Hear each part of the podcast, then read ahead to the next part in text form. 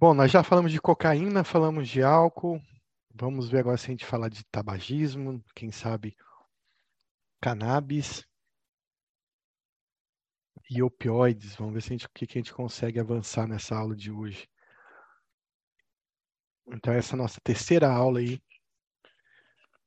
desse módulo de transtorno de uso de substância. Provavelmente no próximo módulo iniciaremos transtorno de personalidade. Então, a gente vai falar aí do tabagismo, né? Pelo menos aí visto aí pelo DSM-5, que é mais importante. E é a dependência do tabaco. A gente vai aprender hoje aí quais são as principais modalidades de tratamento da dependência do, do tabaco, os principais remédios, terapias de reposição, enfim. Bom, não precisa falar muito, né, que o cigarro é responsável aí por cerca de um em cada dez óbitos de adultos, cerca de um terço da população adulta ainda é fumante, segundo o DSM-5, e o tabagismo é considerado uma pandemia, sendo a maior causa de morte evitável no mundo.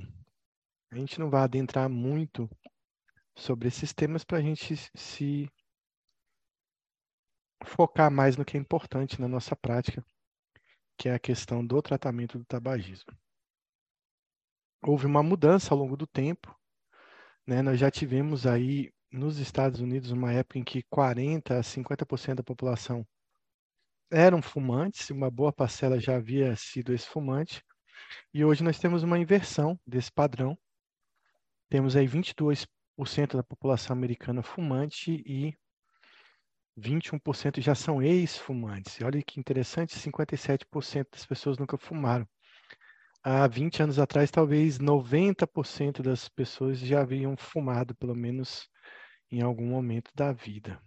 Isso, essa mudança toda se deve à questão da da, do, de como o cigarro é visto hoje em dia, da normatização do seu uso, principalmente da limitação né, de publicidade e limitação de locais onde se possa fumar. Isso traz um impacto muito grande na questão da, do uso de uma substância. É uma pena que, por exemplo, nos Estados Unidos, eh, você tem isso com tabaco, você tem isso com álcool também, mas em alguns países aqui, como no Brasil, você tem uma restrição muito grande de drogas lícitas como o tabaco, mas não temos nenhum tipo de restrição em relação ao álcool. O álcool é muito liberado e, portanto, nós temos uma parcela muito grande da população que é dependente de álcool. Bom, para a gente, quando a gente vai. Ah, só uma questão do, do tabagismo, que acho que é essa eu passei sem querer. Em relação ao DSM-5, ele coloca que as taxas hoje em dia são semelhantes entre homens e mulheres. Né? Antes existia uma diferença muito grande, com mais homens fumantes do que mulheres é, fumantes. E hoje as taxas são bastante parecidas em ambos os gêneros. É, Para a gente aprender sobre cigarro, nós temos que utilizar muitas vezes. Na verdade, para ser sincero, eu não, não utilizo muito a escala de Fejstrom é, no CAPS onde eu trabalho, sabe? Eu acabo levando em conta a questão do cálculo do, do número de cigarros. A maioria dos, dos tabagistas, eles são dependentes que acabam tendo uma pontuação alta no, no Fejstrom, mas é importante a gente no começo né, da nossa prática, a gente utilizar essa escala. E que ela vem com perguntas né, para a gente ver o nível de dependência desse paciente. Então, a primeira pergunta do, do teste de Fejstrom é quanto tempo depois de acordar você fuma o primeiro cigarro? Bom, a grande maioria dos pacientes vai dizer que fuma logo que acorda, nos primeiros seis minutos que acorda, fazendo uma pontuação aí bem alta e isso porque é, é questão da meia vida da nicotina, né? Então, o paciente ele já acorda com, com vontade de fumar, justamente porque os seus níveis séricos de nicotina já baixaram bastante. Bom, é raro o paciente que não, que não fuma logo depois que acorda. E alguns pacientes, inclusive, eles acordam de noite para fumar, né? E fumam uma, duas vezes durante a noite e depois voltam a dormir, justamente por causa dessa meia-vida da nicotina. A segunda pergunta é: tem dificuldade de não fumar em locais proibidos? A grande maioria vai dizer que sim, que tem dificuldade de fumar em locais, em locais proibidos.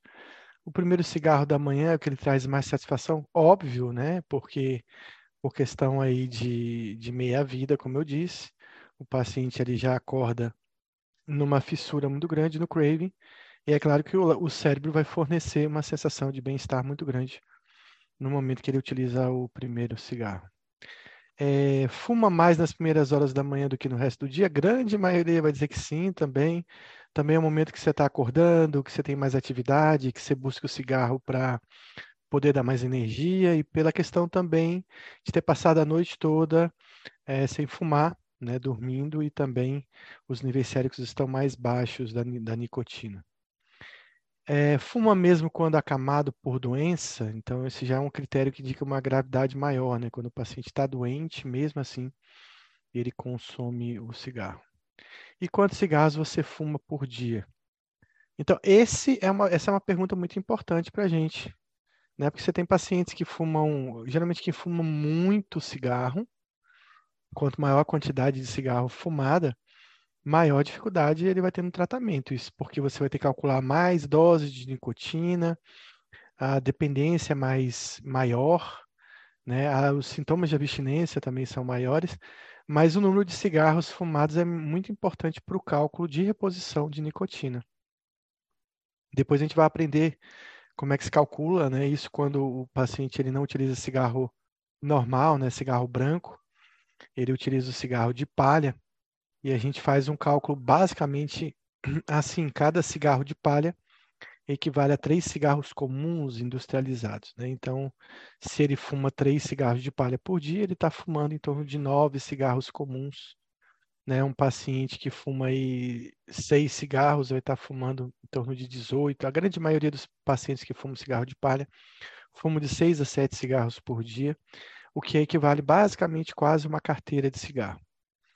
É, então, isso vai ser importante para a gente é, delinear o tratamento que esse paciente tem que fazer, né? Se a gente faz primeiro uma redução do número de cigarros para depois entrar com nicotina, ou se a gente entra com altas doses de nicotina, então varia muito de paciente para paciente. E o que é importante é que no tratamento do tabagismo, ele tem que ser bastante individualizado. Né? E a primeira coisa que a gente tem é que existem esses grupos, né, criados aí pelo Ministério da Saúde, que existe todo um protocolo para o tratamento de tabagismo, e esses grupos são muito importantes, né? Então, a terapia de grupo, essas atividades em grupo do, do, dos tabagistas, é muito importante, ajuda muito o paciente a conseguir parar de fumar. E a gente explica, né? A gente geralmente no CAPS a gente faz uma reunião com todos os pacientes, explica como é que são as modalidades de tratamento, como é que funciona, qual tem mais dificuldade, qual dá, é, tem mais facilidade do paciente, qual se adequa a cada tipo de paciente. Uma coisa importante no tratamento do tabagismo é a gente lembrar de que não adianta tratar a dependência química independente do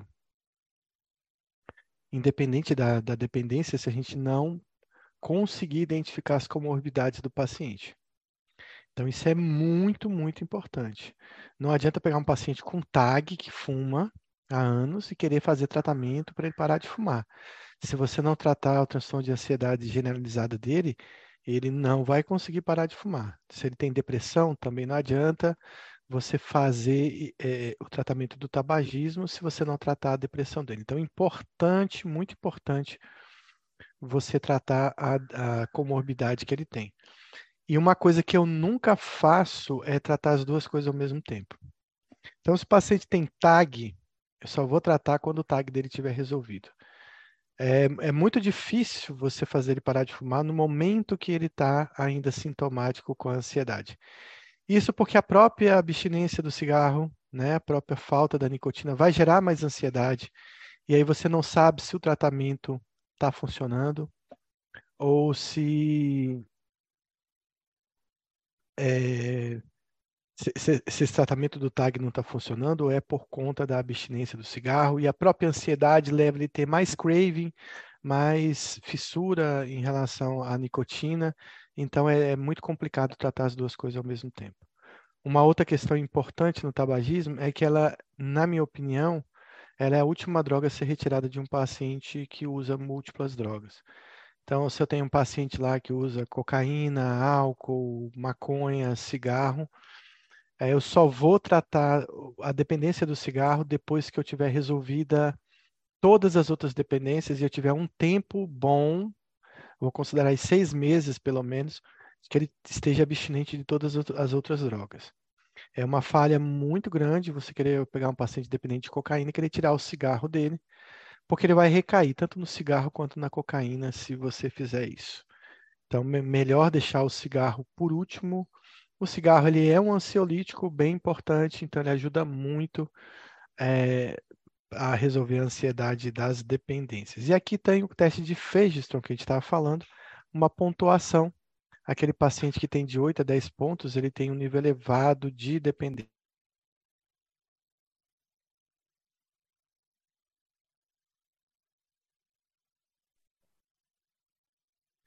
É, na nossa, então aqui é, a gente mandou um memorize para vocês, que é o questionário de tolerância de Feijstrom. Depois aí vocês podem armazenar aí, que é um resumo basicamente disso que eu falei aqui, né, que vocês podem estar utilizando aí, guardar no celular esse essa foto, foto aí para ajudar. Então, de novo aqui, a questão de uma pontuação muito baixa, é, de 0 a 2 pontos, de 2 a 4 pontos uma pontuação baixa, moderado de 4 a 6 pontos, grave de 6 a 8 pontos e muito elevado de 8 a 10 pontos. É, eu já tive pacientes que fumavam 60 cigarros por dia, conseguiram parar de fumar. Eu tinha pacientes que fumavam 15 cigarros e não conseguiram parar de fumar. Então, assim, é claro, é óbvio que no contexto de uma população grande, quem fuma muito cigarro tem mais dificuldade. Mas às vezes tem um paciente que fuma menos cigarros, que até tem um, um, um teste de tolerância baixo e ele acaba não conseguindo parar de fumar. Bom, o porquê que é difícil de parar de fumar, né? Primeiro, assim, porque é, acho que há muito que se pesquisar sobre os receptores aí nicotínicos no nosso cérebro. É, a nicotina, que é a substância viciante no cigarro, ela tem um perfil muito interessante, de vários aspectos assim benéficos, digamos assim, para quem fuma, no caso.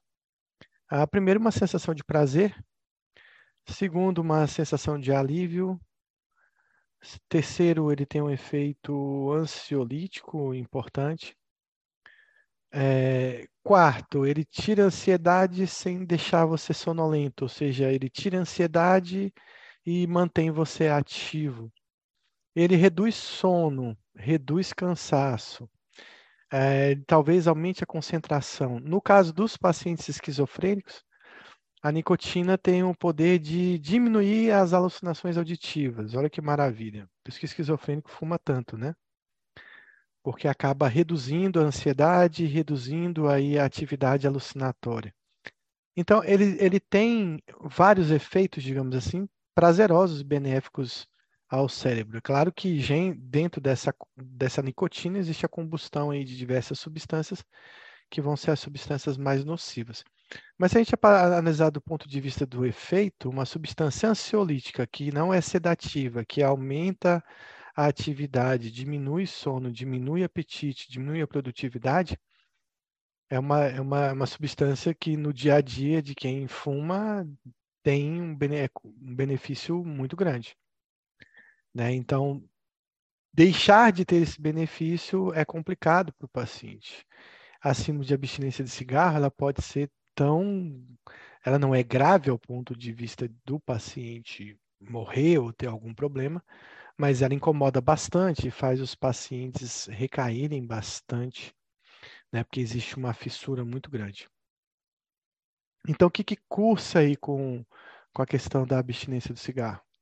Então, ele cursa com irritabilidade, né, com frustração, com raiva, então o paciente fica mais ansioso, ele fica mais irritável. E esses sintomas eles são mais intensos nas primeiras quatro semanas. Então, o primeiro mês é o mês mais difícil para o paciente tabagista.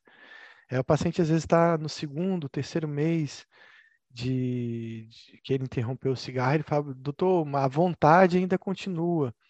E é importante dizer que o craving, a vontade, a fissura vai permanecer por meses, né? Talvez seis meses, um ano, é, vai depender do paciente. Depois de muito tempo, qualquer motivo é, útil, o paciente pode ter uma recaída no cigarro. Qualquer velório aí da vida dele, ele pode voltar a fumar nessa madrugada.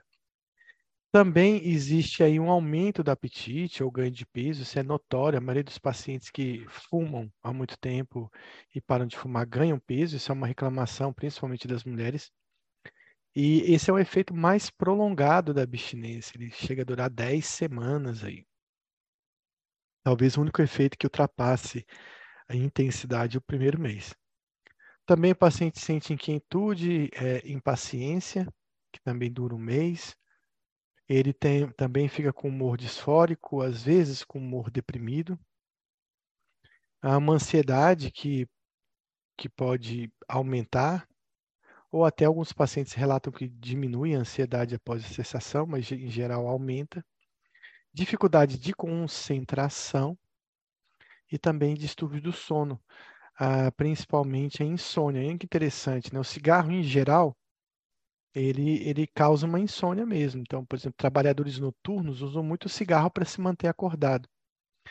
É, e quando o paciente para de fumar, em vez dele ter sonolência, às vezes ele tem insônia, né? Então, acaba sendo um efeito interessante. A própria substância da insônia, a abstinência da substância também dá insônia. E que também dura em torno de menos de quatro semanas. Então, temos uma questão aí sobre o tabagismo, marca alternativa incorreta. O tabagismo é considerado uma pandemia, é a maior causa de morte evitável do mundo, um terço da população adulta é fumante, é responsável por um em cada dez óbitos de adultos, ou é mais comum em homens.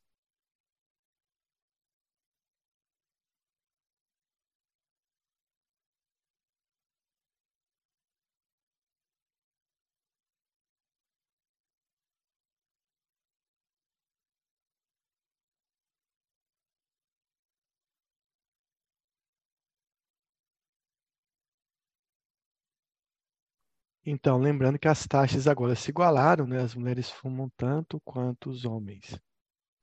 Sobre o tabagismo, marca alternativa incorreta. 21% da população americana é ex-fumante. As taxas são iguais em homens e mulheres. O teste de Fegestron já foi abandonado. Dependentes graves acham o primeiro cigarro da manhã mais prazeroso. E o teste de Fegestron ele é composto de seis perguntas.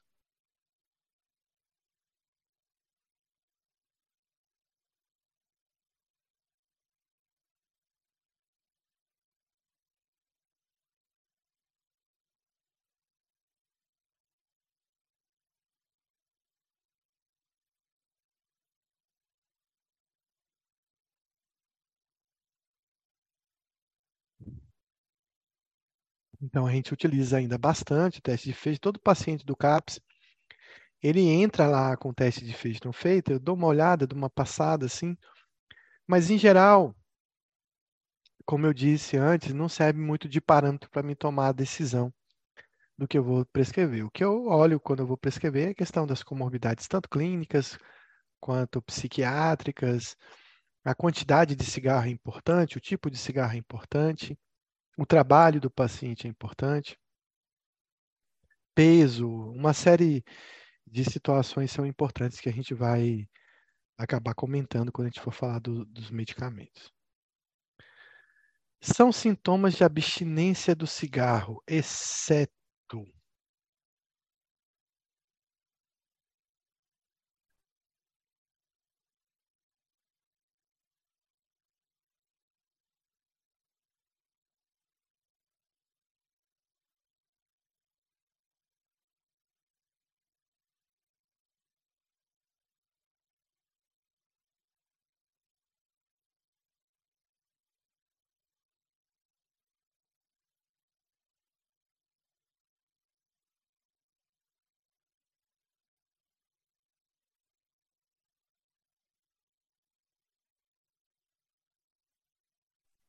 Então, o cigarro ele dá ganho de peso, né? Então, e não perda de peso. Mas o restante ele dá irritabilidade, frustração, ansiedade, dificuldade de concentração, impaciência. São sintomas da abstinência do tabaco, exceto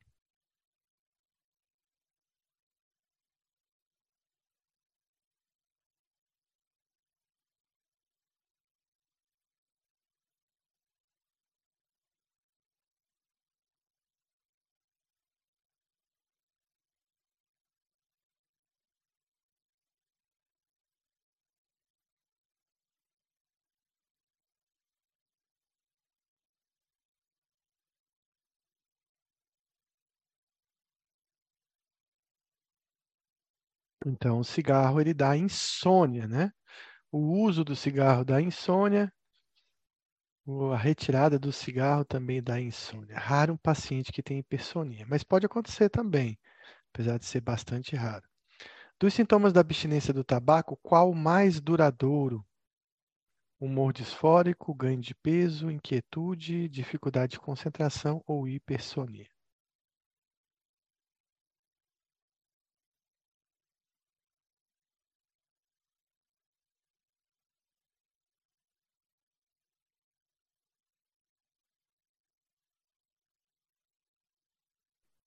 Então, ganho de peso, né, é o sintoma mais prolongado, é, que dura aí até mais de 10 semanas, às vezes. Alguns pacientes ganham bastante peso. Só para a gente relembrar, esses são os sintomas da abstinência do cigarro. Em alguns pacientes, essa abstinência pode ser bem intensa, o paciente pode ficar muito disfórico, ser bastante difícil para ele. Então, a gente vai falar um pouco do tratamento do tabagismo. Ele envolve a questão da terapia de grupo, ele envolve a questão de manejo adequado dos medicamentos que a gente utiliza para isso. E tratamento do tabagismo, ao contrário do que muita gente pensa, ele dá bastante certo. Ele dá errado quando você faz errado. Né? Então, ele dá errado quando você pensa que bupropiona é milagroso, e bupropiona ah, é um excelente remédio para parar de fumar. E na verdade não é. O propiona, para mim, hoje em dia, ele é mais um coadjuvante. Ele pode até permitir uma redução do cigarro, mas alguém parar de fumar totalmente só com propiona, um tabagista pesado, eu acho bem difícil. Então a gente vai ver que na prática o que funciona para tabagismo são tratamentos combinados.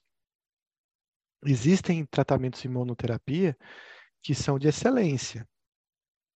E aí eu vou citar a vareniclina e alguns tipos de reposição de nicotina, nicotina em altas doses ou nicotina intranasal.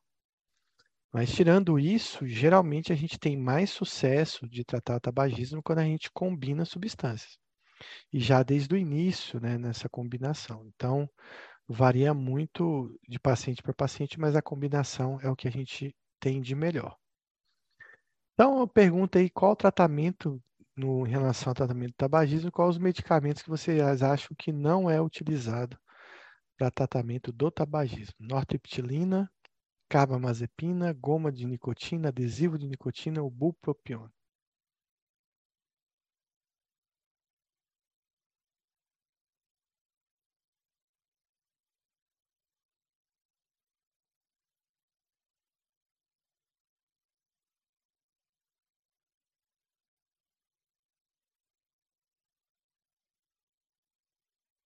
Em geral, a carbamazepina foi testada para quase todos os tipos de dependência e ela não funciona para nada, né? O que ela foi mais estudada talvez foi na dependência de cocaína, que um, um tempo atrás é, se utilizava bastante no intuito de melhorar a fissura, mas muito ruim. E no tratamento do alcoolismo também, que na verdade ele pode até reduzir alguns sintomas da abstinência, ele ajuda muito na prevenção de de crises convulsivas na dependência do álcool, mas em geral não tem um, um bom funcionamento para a dependência química. Na verdade, a maioria dos anticonvulsivantes, exceto o topiramato, eles não funcionam muito bem para a dependência química. Ainda incluo aí fenitoína, é, pregabalina, a lamotrigina, o ácido valproico, a carbamazepina. Eles resolvem mais as comorbidades do paciente do que propriamente a dependência química do paciente. São medicamentos utilizados no tratamento do tabagismo, exceto goma de nicotina, amitriptilina, adesivo de nicotina, clonidina ou bupropiona.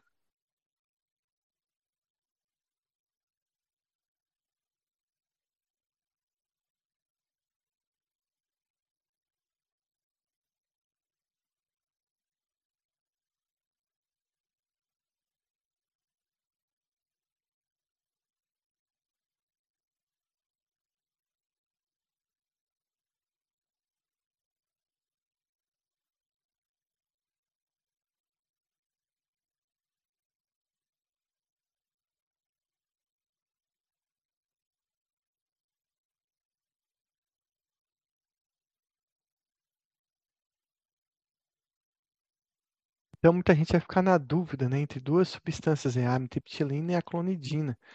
E olha que eis que a clonidina é um bom tratamento, um bom não, mas é um tratamento para tabagismo.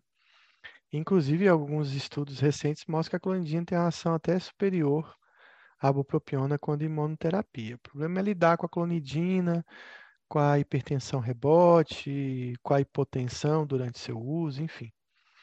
Mas ele é um, um, um fármaco que tem uma ação importante aí no tabagismo também. Pode ser utilizado como um adjuvante, de repente. É, qual desses medicamentos não é utilizado no tratamento do tabagismo?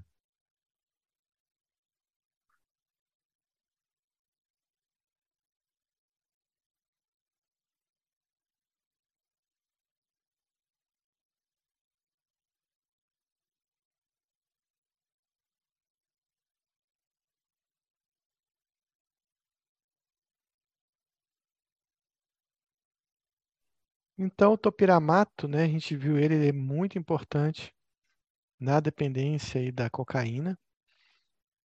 É também, o, talvez a segunda escolha aqui no Brasil para tratamento do alcoolismo, eu utilizo muito topiramato quando a naltrexona não funcionou. Então, eu passei naltrexona para o paciente, está em 50 miligramas, é, o paciente continua bebendo, eu geralmente costumo associar o topiramato e tenho bons resultados com essa associação mas o topiramato não funciona para o tabagismo, apesar de que eu já vi muitos relatos, não foram um só, foram vários de pacientes que fumavam e eu passei topiramato por um outro motivo, e eles começaram a, a queixar do gosto do cigarro, tornando o cigarro insuportável. É, o topiramato ele muda o paladar de algumas pessoas, né, e, e com bebidas gaseificadas, com café, com é, Coca-Cola, e, e, principalmente com a comida muda o paladar de algumas pessoas. É por isso que algumas pessoas até emagrecem com topiramato, não só pela questão da redução da compulsão, mas também por uma mudança no paladar. Mas enfim, algumas pessoas é, reduziram a quantidade de cigarro utilizando o topiramato, mas ele não é considerado atualmente um remédio que reduz o tabagismo. Então a gente está aqui diante das drogas que a gente utiliza então para o tabagismo nicotínico, que são as reposições de nicotina, a bupropiona, a vareniclina, que muitas poucas pessoas falam, que é o Champix, que é o melhor remédio que existe para tabagismo, em termos de remédio mesmo, não de reposição, a clonidina e a nortriptilina. Basicamente é isso que a gente tem por tabagismo, é, não adianta ficar inventando muita moda. Existem remédios sendo pesquisados, existe uma vacina para nicotina que foi pesquisada durante um bom tempo, mas o que a gente tem de tratamento efetivo para tabagismo são essas cinco substâncias aí, que a gente utiliza muitas vezes em combinação. E claro que as medidas comportamentais são importantes, a terapia de grupo, o paciente, ele geralmente, os hábitos de fumar são bastante é, ritualísticos para o paciente, né? ele fuma tomando café, ele fuma quando vai no banheiro, ele fuma é, em determinado local, depois que almoça, e, e existem vários hábitos que o paciente vai ter que acabar modificando para poder conseguir parar de fumar. Então, falando um pouco sobre a reposição de nicotina, existem várias formas de repor a nicotina. O mais comum é o adesivo de nicotina, que tem no Brasil, a goma de mascar de nicotina ou a pastilha de nicotina, mas também existe um comprimido sublingual, o spray nasal e também existe o inalador de nicotina. Eu faço uma ressalva aqui que, apesar de ser pouco utilizada, a goma e a pastilha têm bastante eficácia se ela for bem utilizada. Mas o que a gente tem de melhor em relação à reposição à nicotina é o adesivo, mas ainda melhor do que o adesivo, às vezes o spray nasal, que não tem no Brasil. Ele funciona muito bem em monoterapia para tratamento do tabagismo. Então, falando um pouco sobre o adesivo, né? Então, o adesivo ele tem sempre são múltiplos de 7, então você tem um adesivo com 7 miligramas, um adesivo com 14 miligramas e um adesivo de 21 miligramas. O que, que a gente vai fazer nesse tratamento? É claro, iniciar com um adesivo de maior dose, né? Então, por exemplo, se o paciente fuma uma carteira de cigarro, eu vou, vou utilizar um adesivo de 21 miligramas e vou, depois de um tempo, reduzir para o de 14, depois de um tempo, reduzir para o de 7 miligramas e aí fazer a retirada. Uma coisa importante em relação ao adesivo de nicotina é que ele deve fazer, eh, quando você utiliza ou prescreve, o paciente deve estar ciente da interrupção do uso do cigarro. Então, ele deve marcar um dia específico, por exemplo, eu vou começar segunda-feira, e a partir de segunda-feira, colando o adesivo, o paciente ele não pode, não deve fumar mais.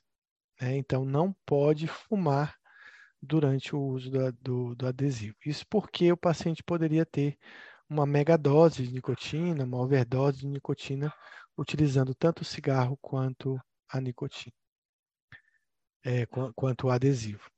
Tá? O adesivo ele tem duas marcas principais no Brasil, uma chamada Nicorette e outra chamada Nictin. O Nictin é a melhor marca. É, recentemente tem vindo o adesivo da, do Ministério da Saúde e eu confesso que esse adesivo ele parece ser bem ruim comparado ao Nictin original. Isso tanto na questão da capacidade de colar no corpo, quanto talvez pelo efeito. Então, é, o, o original mesmo, o Nictin original, ele é bem melhor até mais estético tá, para o paciente. A gente vai aprender a calcular a dosagem de nicotina.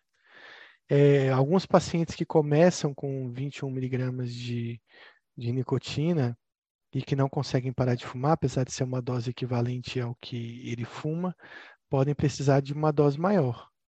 Então, às vezes, um paciente ele fuma uma carteira de cigarro, que são 20 cigarros, e cada cigarro contém em média 1 miligrama de nicotina, então ele precisaria de 20 miligramas. A gente coloca o adesivo de 21 e ele não consegue parar de fumar, mas talvez se você colocar o de 21 e 14 ou de 21 e 7, talvez ele consiga com mais facilidade. Então você tem que estar revendo o tratamento conforme o paciente vem é, se apresentando nele. Também existe a possibilidade de a gente associar ao adesivo de nicotina tanto a vareniclina quanto a bupropiona. Isso vai depender de paciente para paciente também. Bom, como é que eu calculo então a quantidade de nicotina que eu preciso repor para o meu paciente? Então, se o paciente ele fuma 5 cigarros, calculando aí que ele fumaria 1 miligrama por cigarro, então ele fuma em torno de 5 miligramas, ele utiliza 5 miligramas de nicotina por dia. Então, ele necessitaria de um adesivo de 5 miligramas. Como eu não tenho um adesivo de 5, eu sempre coloco uma dose a mais, 7 miligramas. Então, raciocinando assim, um paciente que fuma 40 cigarros precisaria aí de um adesivo de 20, dois adesivos de 21 miligramas. Um paciente que fuma 30 cigarros, ele necessitaria de um adesivo de 21 mais um adesivo de 14. Se você quiser, você pode dar também uma dose maior, dar dois adesivos de 21 miligramas também para ele. É, não existe muito consenso em, em, que doses a gente vai chegar de nicotina, mas talvez 42 miligramas seria uma dose meio que teto para a gente. Pouca gente utiliza mais do que 42 miligramas em adesivo. É, e é importante dizer que pouca gente entende que também você pode fazer dois adesivos. Né? É, esses dias eu tive um paciente, ele fumava em torno de 60 cigarros por dia, ele estava com problema pulmonar grave. Então, a gente, o que, que, que você faz? O paciente fuma 60 cigarros por dia.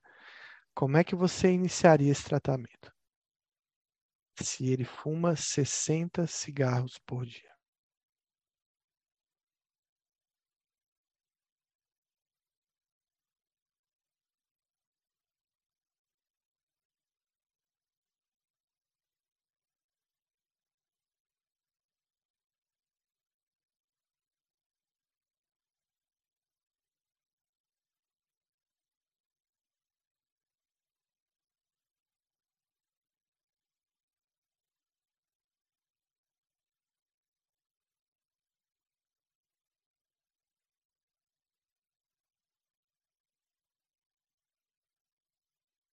Muito bem, Luiz colocou vareniclina. Tá, Luiz, vareniclina é ótimo, Champix é ótimo, mas aí eu estou pensando num cenário de CAP, cenário de, é, da realidade brasileira. Você está no posto de saúde ou no CAPS, o que, que você faria com 60 cigarros?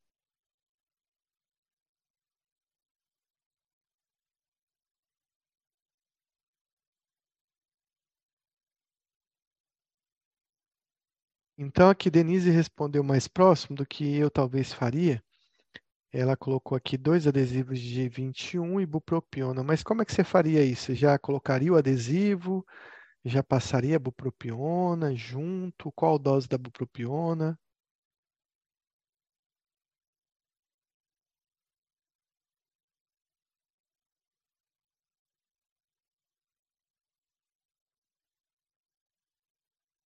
Quem quiser abrir o microfone para falar também, poderia falar. Bom, é, Anderson, como eu coloquei, é, posso falar? Fique à vontade, pode falar. É, eu iniciaria, então, bupropiona, de preferência pela manhã e último horário até 16 horas.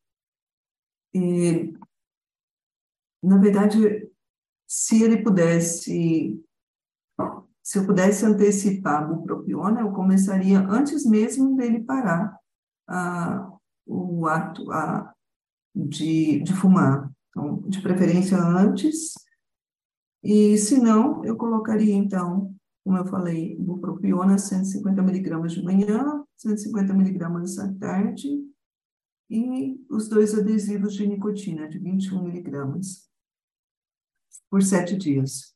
E depois eu reveria. Certo, então eu, eu vou falar como eu faço, tá? Porque na verdade os livros não trazem muito bem assim é, o que deve ser feito e também existe discordância na literatura. Então eu vou falar da minha prática, o que, que eu acho que dá mais certo. Então assim, esse é um paciente tabagista pesado, 60 cigarros por dia, uma taxa alta de nicotina. E então, primeiro tem que testar a adesão desse paciente, a capacidade e a vontade dele parar de fumar. É, então, o que, que eu faço? Eu inicio a bupropiona, e geralmente eu inicio com 150. Observo depois de uma semana, eu não tenho pressa. Eu não tenho pressa do paciente parar de fumar. Por que, que eu não tenho pressa? Porque raramente eu chego é, a não ser que seja um caso urgente, que o paciente precisa parar de, de fumar imediatamente, mas quase isso não acontece. Então, assim, o paciente já fuma 10 anos, ele fuma 20 anos, o que, que é um mês, né, para a gente interromper esse cigarro? É, eles estão com pressa, eles querem parar no mesmo dia. Às vezes entraram na fila do grupo, estão meses esperando para ser chamado. Aí a senhora chega lá com tag daqueles, né, querendo usar o adesivo, eu falo: não, não, não, não. A senhora vai primeiro tratar a ansiedade. É, isso para ela é quase que uma facada, assim, uma notícia muito ruim, porque ela vai ter que iniciar uma sertralina, melhorar essa ansiedade, ver o tanto de cigarro que ela consegue reduzir só usando o inibidor, só reduzindo a ansiedade dela, que às vezes acontece muito paciente com TAG fuma lá 20 cigarros, ele volta depois de um mês, dois meses lá fumando 7, 12, 15 cigarros, já houve uma redução só pelo tratamento do, da ansiedade dele, né? Então, eu inicio a bupropiona, 150 miligramas pela manhã, a gente não tem bupropiona de liberação prolongada no CAPS. Reavalio em uma semana como é que foi a adaptação, o que, que ele sentiu. Geralmente, os tabagistas são pacientes ansiosos, e a gente sabe que a bupropiona é uma droga bastante ativadora. Então, eu vejo tanto de ansiedade que essa bupropiona trouxe, qual foi a tolerância do paciente. Bom, se ele tolerou bem, ele está muito bem com a bupropiona, e eu não estou nem pensando em redução de cigarros nesse momento. Aí eu faço a segunda dose de 150, como você bem disse, antes das 16 horas. Geralmente eu coloco isso depois do almoço, 14 horas, por exemplo, a segunda dose de bupropiona deixo em 300. E aí a gente faz um, um trato, que é a gente trazer esse número de cigarros de 60 para 40 cigarros. Né? Então, eu só vou usar o adesivo, e ele fica ciente disso, ele tá, geralmente ele está doido para usar o adesivo, se ele conseguir fumar duas carteiras por dia. Quando ele chega a duas carteiras, aí eu coloco dois adesivos de 21 miligramas, e aí ele vai ter que interromper o cigarro a partir do momento que colar o adesivo.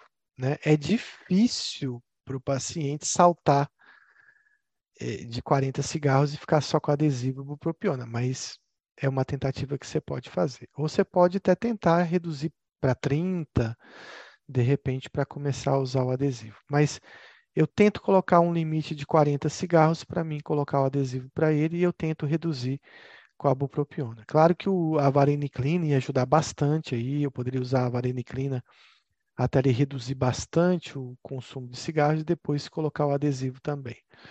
Mas a minha ideia é iniciar com a bupropiona, trazer uma redução da quantidade da carga tabágica dele e depois sim eu inicio o adesivo. Tá? Então é, é o que eu faço na minha prática.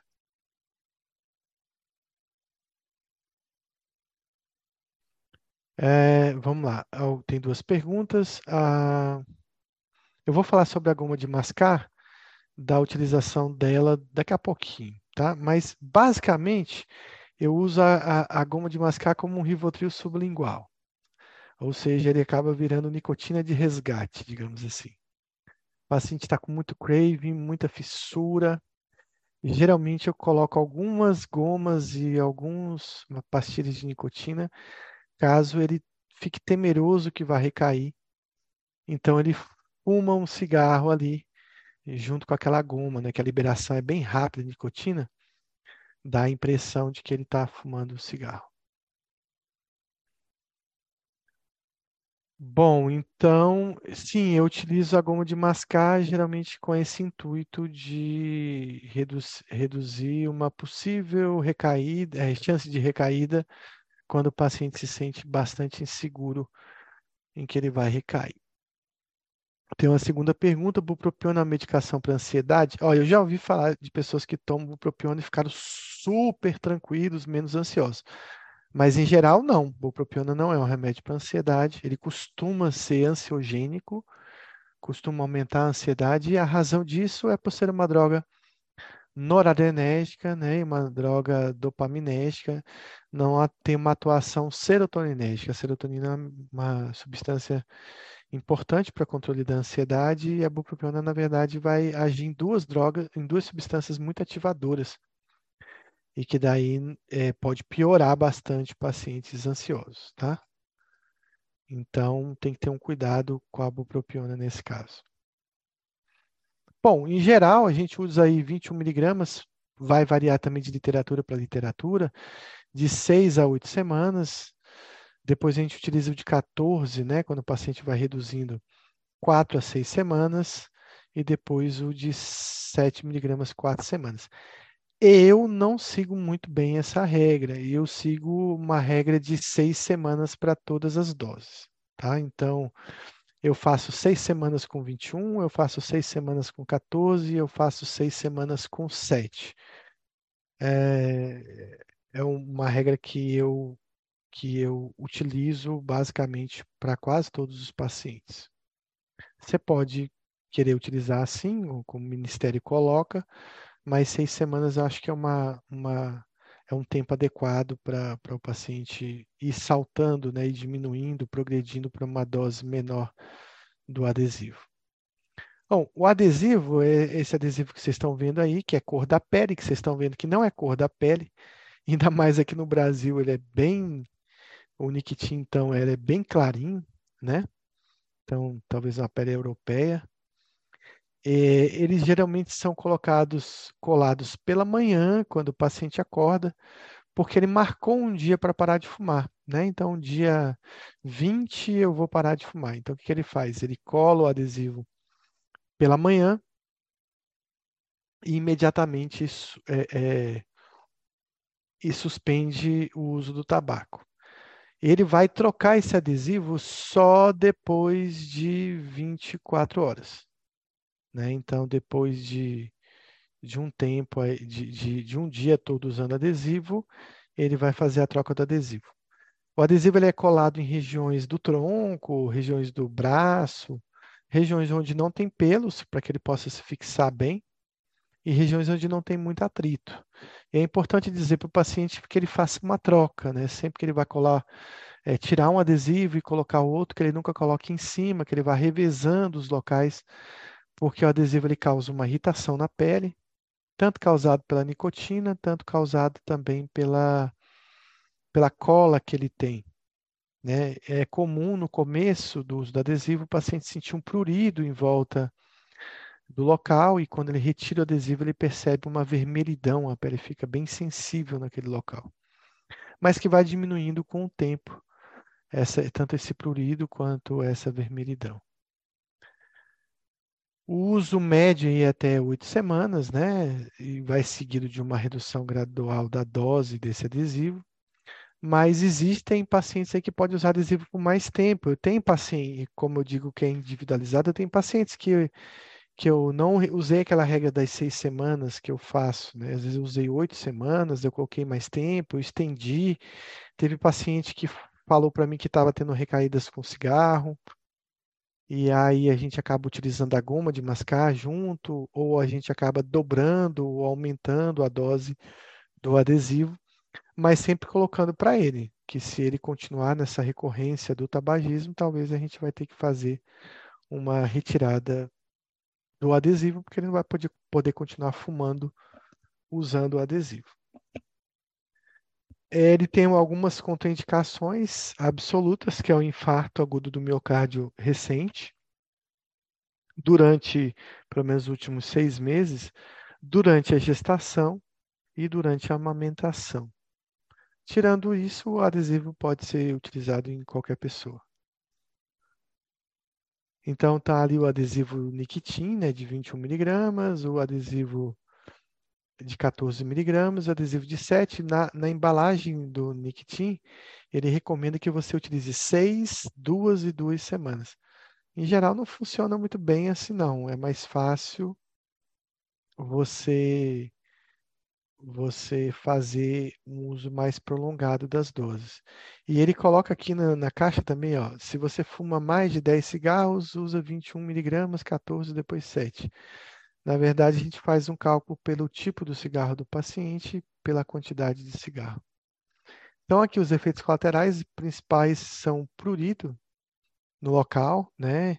Nos primeiros minutos. Alguns pacientes sentem um prurido muito intenso, às vezes se estende numa região bem mais ampla, a região do adesivo, e aí ele fez alguma alergia, alguma atopia, geralmente relacionada à própria cola do adesivo, e aí você vai ter que suspender muitas vezes, porque o paciente não vai resistir a esse prurido.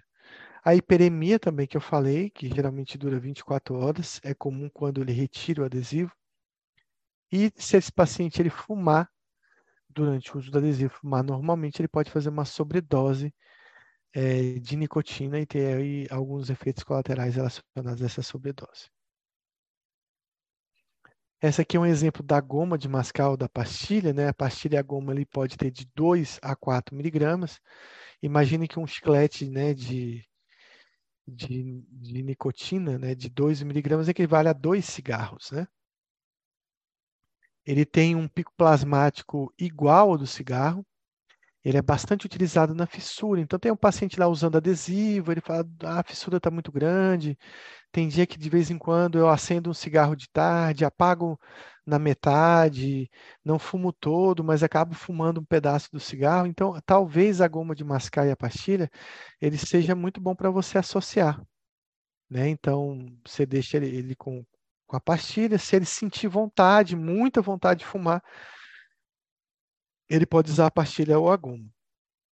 Mas existem tratamentos que você não utiliza o adesivo, só pode utilizar, pode, é, utilizar tanto a goma quanto a pastilha em monoterapia ou em terapia combinada sem o uso do adesivo. Isso é bastante descrito nos estudos e tem uma eficácia um pouco menor do que o adesivo, mas é uma eficácia muito boa. Muito maior do que a bupropiona, por exemplo. Então, se eu fosse ter que escolher entre o paciente usar goma de mascar numa dose adequada e usar o, abupropiona, com certeza a, a, goma de mascar tem mais eficácia. O consumo médio é de 10 gomas, né? É, por exemplo, 10 gomas de 2 miligramas equivalem a 20 cigarros. E a utilização pode ser feita por 3 meses. O máximo são de 20 gomas por dia, 20 gomas de 2 miligramas daria 40 miligramas de nicotina. Se for de 4 miligramas, que é o dobro a pastilha, você tem que utilizar uma dose menor. Sempre a gente tem que colocar o limite aí da nicotina em torno de 40 miligramas, tanto para adesivo quanto para pastilha ou para chiclete. Existe uma forma de uso importante, né? Porque muita gente vai usar a goma, vai usar a pastilha, não sabe utilizar adequadamente e acaba não funcionando. É importante dizer que a nicotina não tem uma boa absorção se ela for deglutida, né? Então ela pode perder o seu efeito e acaba não tendo efeito de reposição. Então é importante dizer que essa nicotina ela tem que ser é, absorvida pelas mucosas da boca. Então, é, geralmente no caso da goma, o que, que você faz? Você ensina o paciente o seguinte: ele vai começar a mastigar esse chiclete e ele vai começar a sentir uma, um formigamento na boca. Esse formigamento exatamente se refere à questão da liberação da nicotina. Quando ele percebe né, que está começando a liberar a nicotina, ele joga esse, esse chiclete para o canto da boca, entre os dentes, na mucosa, é, ao, ao, é, na mucosa e deixa essa nicotina ser absorvida.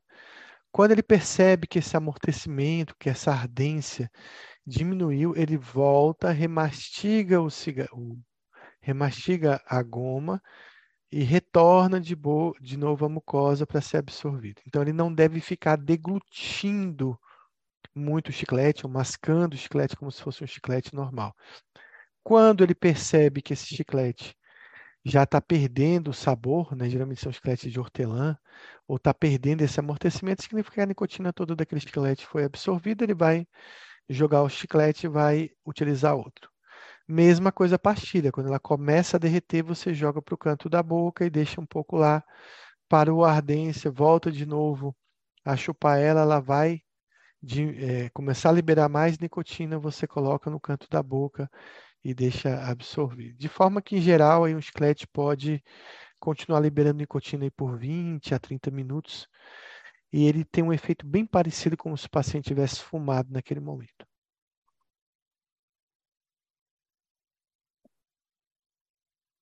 Bom, os efeitos colaterais da goma e da pastilha são um gosto desagradável, que é pouco, poucas pessoas reclamam, irritação na garganta, principalmente se ele ficar tentando deglutir esse conteúdo da pastilha ou da goma. Pode também haver úlceras na boca e na língua, que é mais raro. Alguns pacientes podem apresentar soluços, alguns pacientes podem apresentar náuseas e alguns pacientes podem apresentar taquicardia. Falar um pouco, então, basicamente no Brasil você tem o adesivo e você tem a goma de mascar. Né? A bupropiona é um, é um medicamento que se tem dela uma impressão de que ela é mágica, mas eu não acredito que ela seja tanto assim não. Ela causa uma redução do, do consumo de cigarro e alguns pacientes realmente conseguem parar de fumar, mas em geral é uma medicação é mais adjuvante do que propriamente a medicação imunoterapia para tabagismo.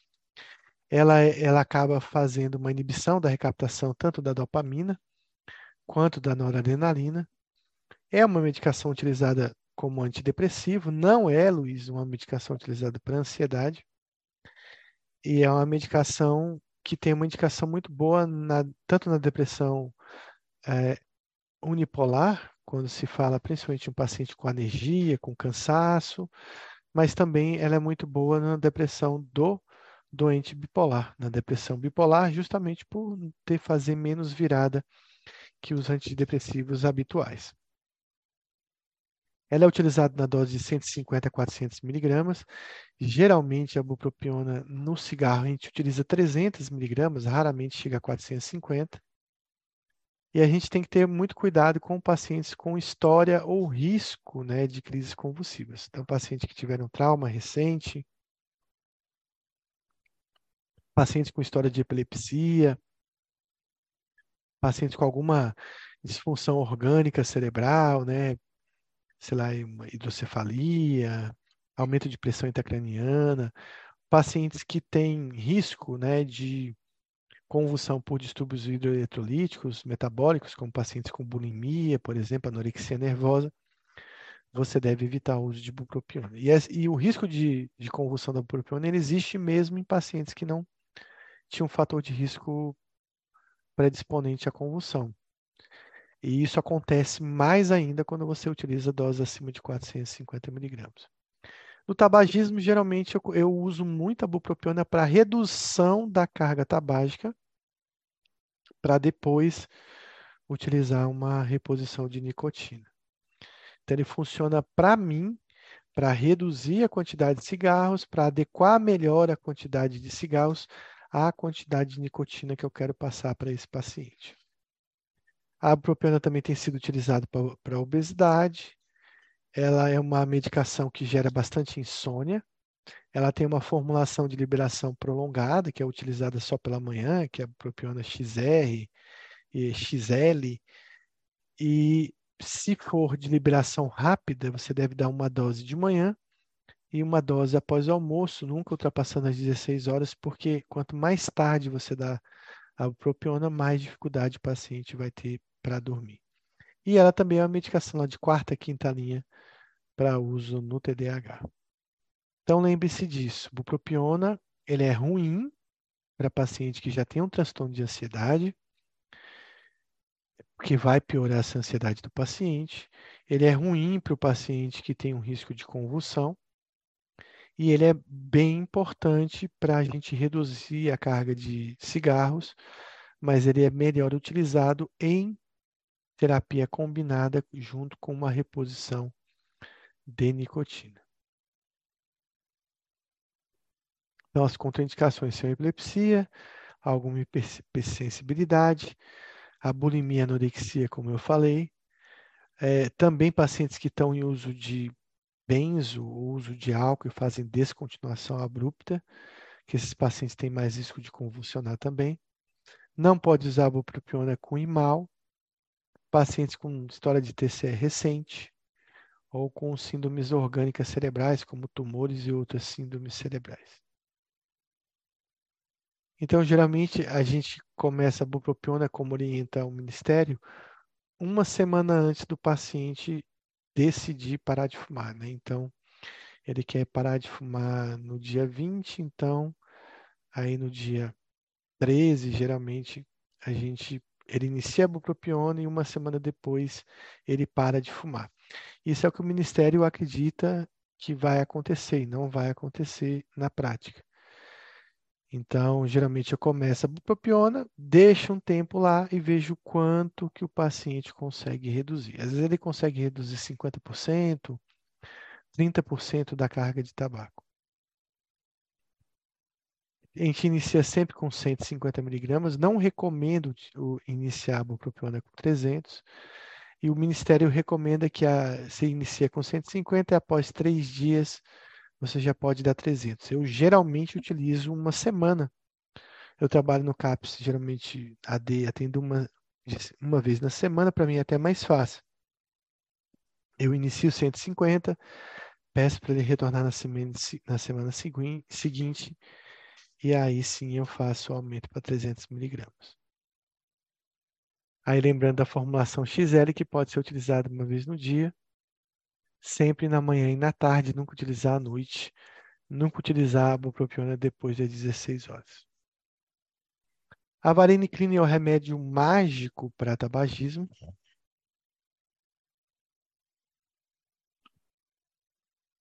Mágico porque é o remédio mais eficaz. Mágico também quando você descobriu o preço dele, que é o Champix. Última vez que eu olhei o Champix, acho que ele estava R$ 1.600, mais ou menos, todo o tratamento, tratamento completo, né? Ah, parece caro, mas se você calcular o quanto que o paciente gasta de cigarro no ano, talvez ele compre a vareniclina com bastante facilidade. Essa é uma medicação bastante eficaz, bastante segura, muito bem tolerada pelo paciente. Ele age direto sobre os receptores da acetilcolina, que é o receptores alfa 4 beta 2, reduzindo o que? O craving, a fissura da nicotina, diminuindo a capacidade também de gerar prazer no uso do cigarro. É importante dizer que a bupropiona e a vareniclina, o paciente pode continuar fumando. Claro que se ele é, conseguir reduzir, que é o que a gente quer, né, ele vai fazendo a redução conforme ele vai, ele vai tendo menos fissura ou menos vontade. Mas não tem problema do paciente continuar utilizando. É o que não acontece com a reposição de nicotina. Quando você tá, repõe nicotina no paciente, ele deve já marcar um dia para interromper esse consumo. Então, ele re reduz a fissura, o craving, ele reduz também os sintomas da abstinência, ele reduz a satisfação de fumar, quando o paciente ele usa a e fuma, o cigarro não gera mais o mesmo efeito. E como que é feito ele tem uma tabelinha que já vai explicando, né? A tabelinha já tem o, o comprimido de 0,5, os três dias que você usa. É igual aqueles remédios que você utiliza para tratar H. pylori ou algum tratamento, por exemplo, anticoncepcional, que já vem as datas certinhas, você vai tirando os comprimidos e já vai é, aumentando a dose conforme é, a cartela vai indicando. Então, você geralmente começa com 0,5 5 miligramas, que é dobrado a cada três dias. Então, de modo que na, da segunda à décima segunda semana, ele já está usando aí quatro comprimidos de 0,5, ou se não, um comprimido de 2. Então, ele vai chegar à dose máxima de 2 miligramas. As contraindicações são gestantes lactentes e deve ter um cuidado, mas não é uma contraindicação absoluta em pacientes com epilepsia. A nortriptilina é um remédio ruim para tabagismo, mas ele está descrito como um remédio para tabagismo. Eu acabo utilizando um pouco de nortriptilina para o paciente ansioso, às vezes, ou paciente que tem insônia, quando ele interrompe o, o tabaco. Né? Então, nortriptilina vai ser mais para o paciente dormir melhor do que propriamente reduzir a fissura do da interrupção do tabaco. Dentre os tricíclicos, ele é a única droga utilizada, a triptilina, a mipramina não está estudada para não tem indicação para isso, e é o triciclo com menos efeitos colaterais, então é mais fácil de utilizar. Ele causa menos sedação, a dose da nortriptilina varia de 50 a 150 miligramas. Talvez seja um, pouco, um dos poucos tricíclicos onde o paciente consegue chegar à dose máxima mas ele é considerado um remédio de segunda linha no tabagismo. Também é utilizado em depressão, neuropatia, ansiedade, fibromialgia, ou seja, tem uma série de indicações. Então, vou mostrar esse estudo para vocês, que demonstra é, os tratamentos em monoterapia considerados mais eficazes e os tratamentos é, conjuntos, né, adjuvantes, que também foram utilizados nesse estudo. Então, ele tem como remédio mais eficaz em imunoterapia a vareniclina, na dose de 2 miligramas ao dia. Você também tem o spray nasal de nicotina em segundo lugar.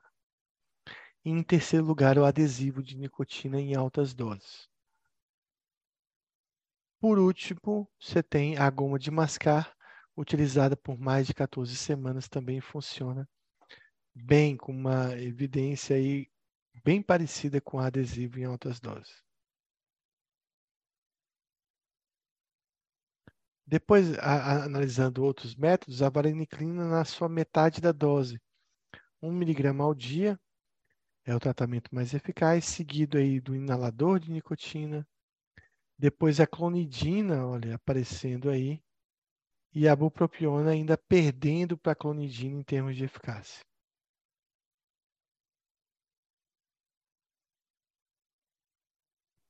Aí, reduzindo a evidência, adesivo de nicotina a longo prazo, em doses habituais, nortriptilina, a goma de nicotina por um tempo mais curto, são os outros tratamentos que podem ser realizados. Acho que tem uma pergunta aqui.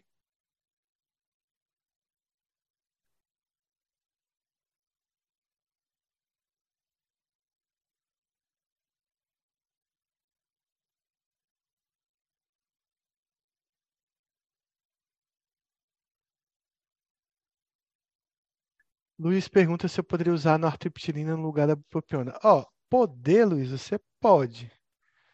Mas tem bem menos chance de dar certo do que você utilizar a bupropiona e depois utilizar o adesivo. Acho que, que a bupropiona funciona muito melhor que a nortriptilina. Mas poderia ser uma opção. Quando o paciente é ansioso, tem uma comorbidade, eu trato a ansiedade normalmente. Geralmente utilizo o inibidor e dois a três meses eu reavalio. Se esse paciente tiver reduzido bastante a ansiedade, eu começo o tratamento que eu já ia fazer desde o início. A nortriptilina no meu dia a dia do tabagista é mais para melhorar o sono dele. Eu nem, nem tento alcançar doses muito altas, porque eu acho que tem bem menos eficácia que os outros medicamentos. Em tratamentos combinados, esse estudo analisou o uso de adesivo com bupropiona como mais eficaz, adesivo de nicotina mais nortriptilina e o adesivo a longo prazo também foi, foi testado.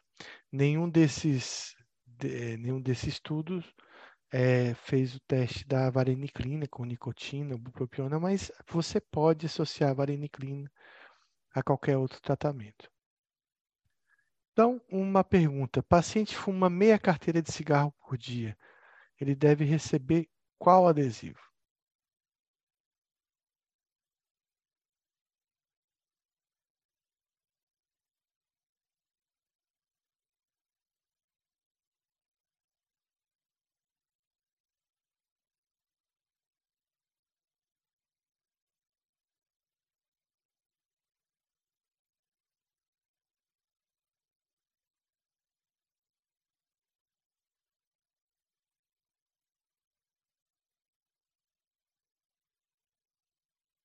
Bom, se ele fuma meia carteira, ele fuma 10 cigarros. Se ele fuma 10 cigarros, ele fuma 10 miligramas de nicotina. Como a gente não tem adesivo de 10, a gente geralmente coloca uma dose um pouco a mais.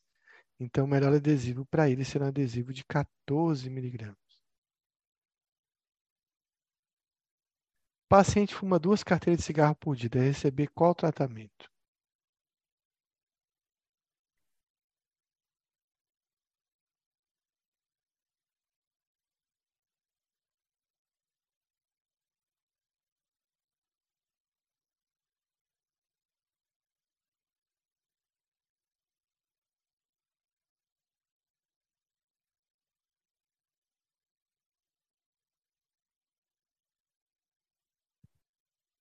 Exatamente. Se ele fuma duas carteiras, eu preciso de 42, 40 miligramas de, de nicotina. Então, eu precisaria de dois adesivos de 21. Se você tiver com medo de utilizar 40 miligramas, 42, você pode pedir para ele reduzir para 20 cigarros, para uma carteira. Você pode utilizar a bupropiona para fazer isso. É comum, às vezes, o paciente vi- vir do pneumologista, quando a gente manda de volta utilizando dois adesivos, eles ficam extremamente preocupados porque eles nunca viram utilizar essa dose de nicotina. Mas a gente sabe que em psiquiatria a gente usa doses muito altas, né? Então, quem vê 30 miligramas de olanzapina, 900 de clozapina, 12 de risperidona, acaba se assustando com essas doses, 80 de fluoxetina, mas são doses que a gente já está habituado a utilizar. Então, 42 miligramas de nicotina é tranquilo para a gente. Então, como não tem aí essa resposta, é nenhuma das anteriores. Contraindica o uso de adesivo de nicotina, exceto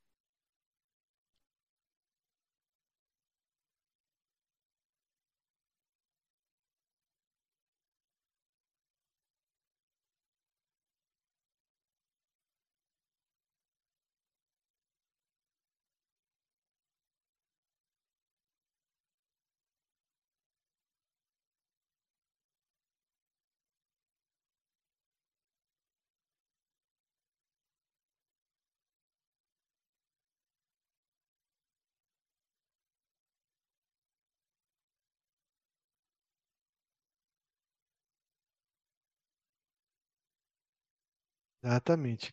Câncer de. Fecha a porta ali para mim, Bia, por favor.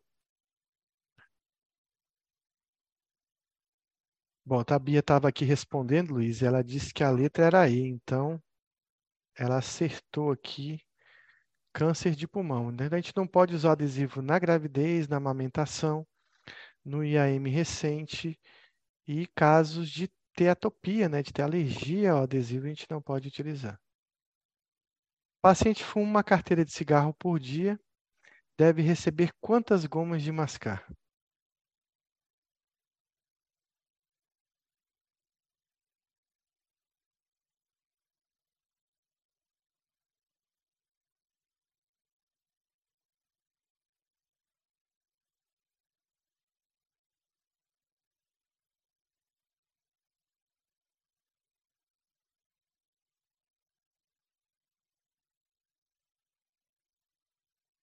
Então, ele vai utilizar exatamente 10 gomas de cigarro.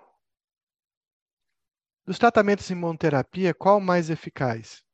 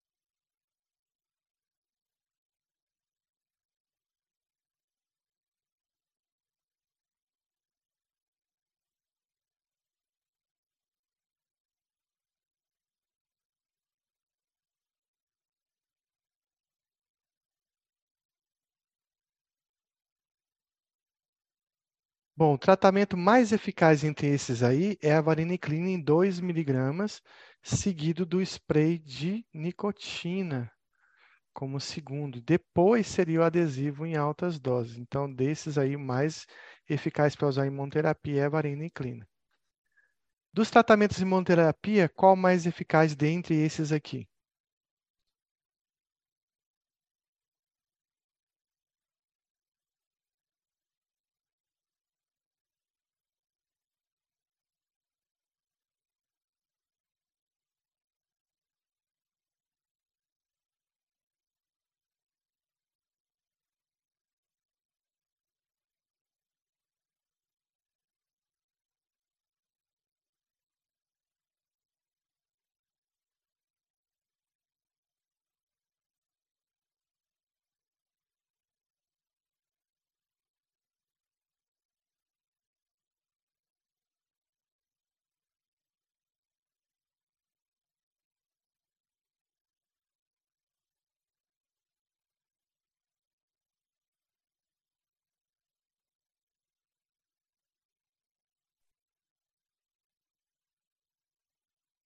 Então, desses, o mais eficaz em imunoterapia é o spray de nicotina.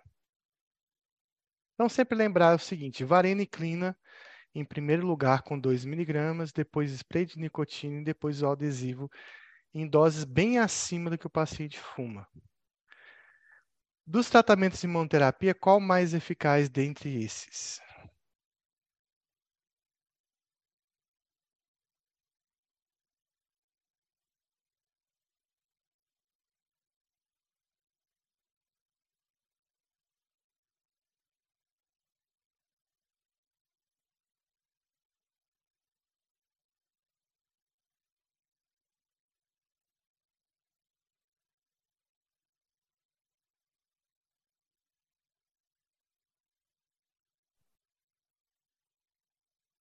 Então, desses tratamentos, o tratamento mais eficaz é a goma de nicotina durante um período prolongado. Então, vejam aí que a goma de nicotina acaba superando quase todos os remédios por via oral.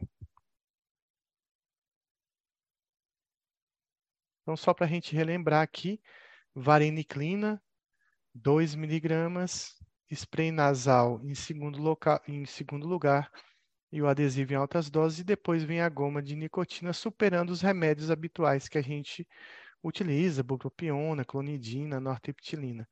Então, esse aqui é um flashcard, um flashcard não, um, um resumo que eu coloquei sobre a terapia de reposição de nicotina para a gente aprender lá, calcular o adesivo. Eu acho que vocês também receberam isso lá no grupo. E tem no Instagram também, vocês podem baixar. Eu vou dar uma paradinha para a gente tirar as dúvidas que a gente tem aqui sobre tratamento de tabagismo.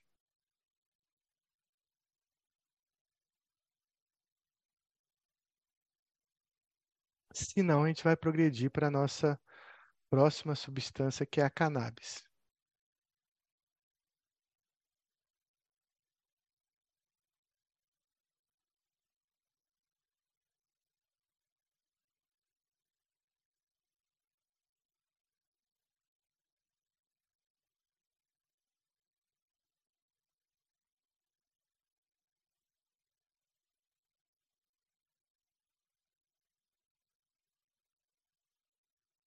Então, se o paciente tiver tido um, um acidente vascular encefálico e houver algum risco né, de crise convulsiva, você deve evitar a utilização da bupropiona. Sempre que tiver o risco de, de uma crise convulsiva, você deve evitar o uso da bupropiona.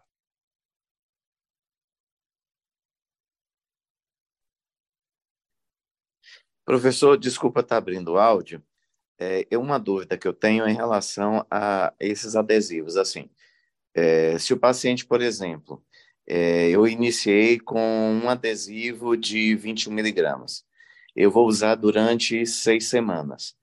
É, eu não devo parar abruptamente esse adesivo do, depois de seis semanas. Aí eu passo para o de o de 14 miligramas, aí fico mais seis semanas.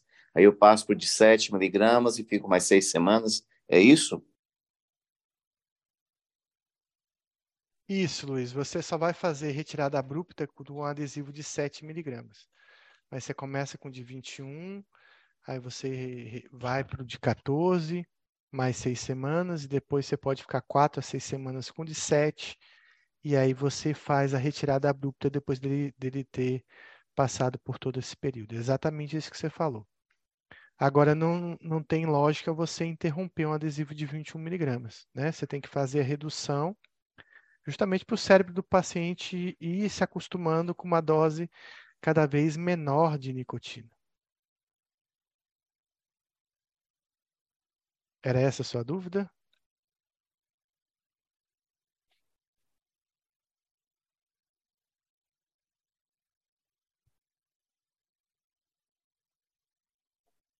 Pronto, é exatamente isso que a gente faz então.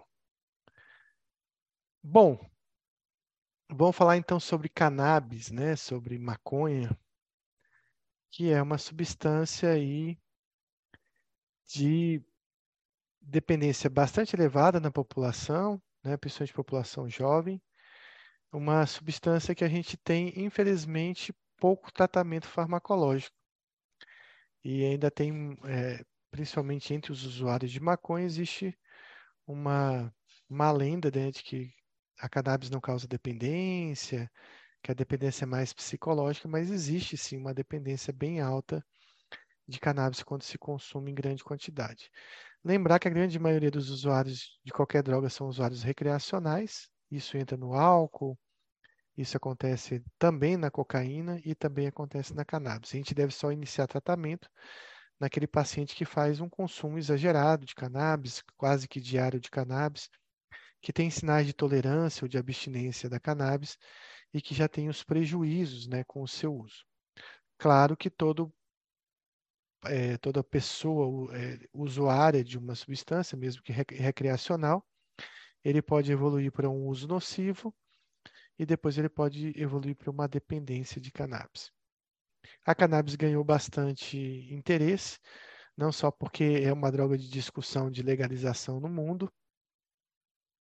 Na minha opinião particular, acredito que vai ser o futuro mesmo de muitos países, principalmente países desenvolvidos.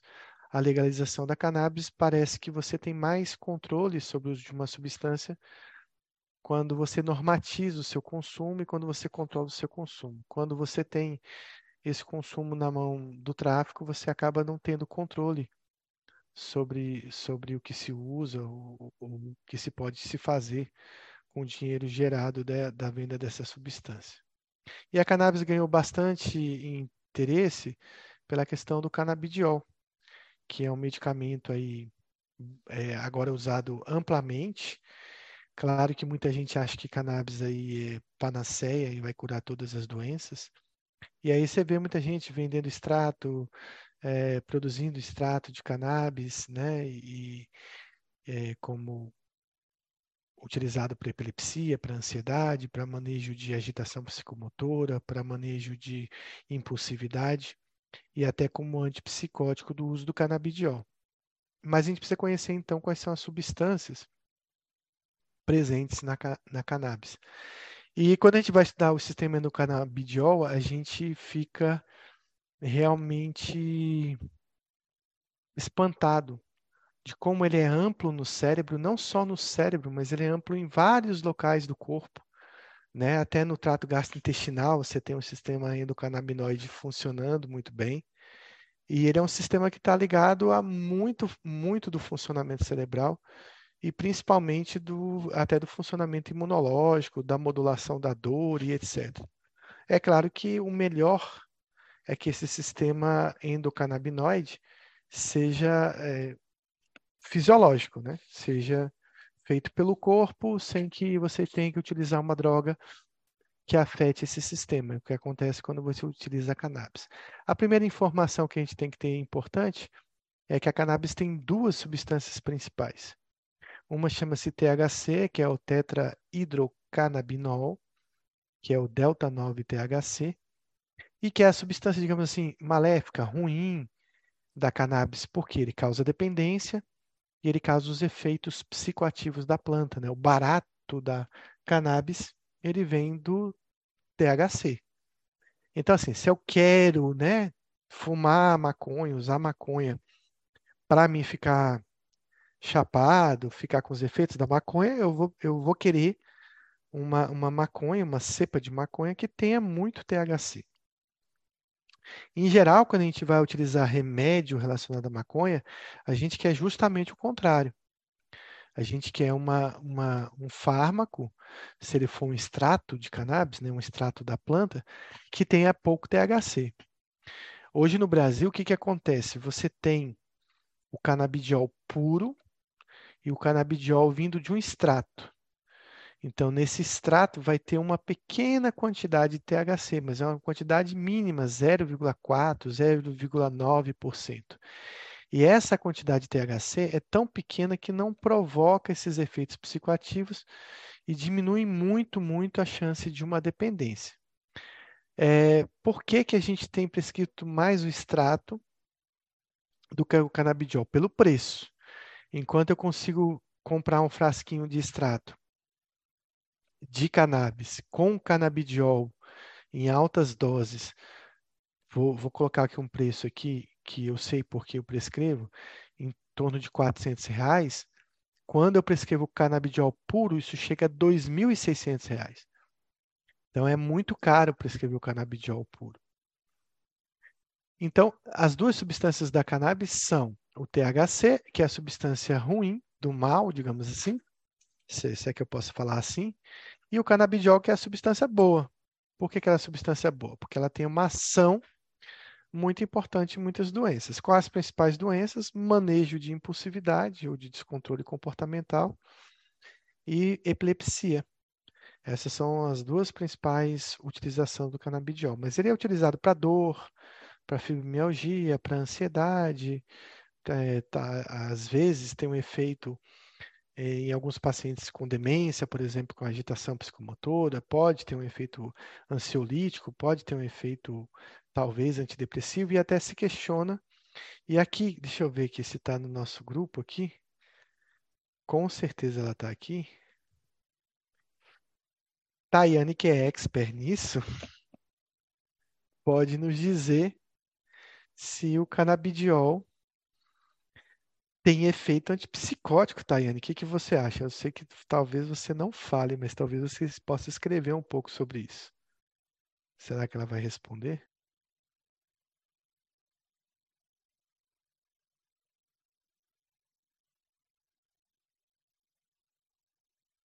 Eu estou falando isso aqui, pessoal, para quem não sabe, nossa psiquiatra aqui, Tayane, foi minha aluna da, da graduação e no terceiro ano de faculdade, e eu tenho certeza absoluta disso, eu não estou puxando sardinha para o meu lado, não. Ela fez o melhor trabalho de TCC, pelo menos até agora, que a faculdade onde, dou, onde eu dou aula, a UESB, é, realizou. Porque ela conseguiu uma publicação internacional numa revista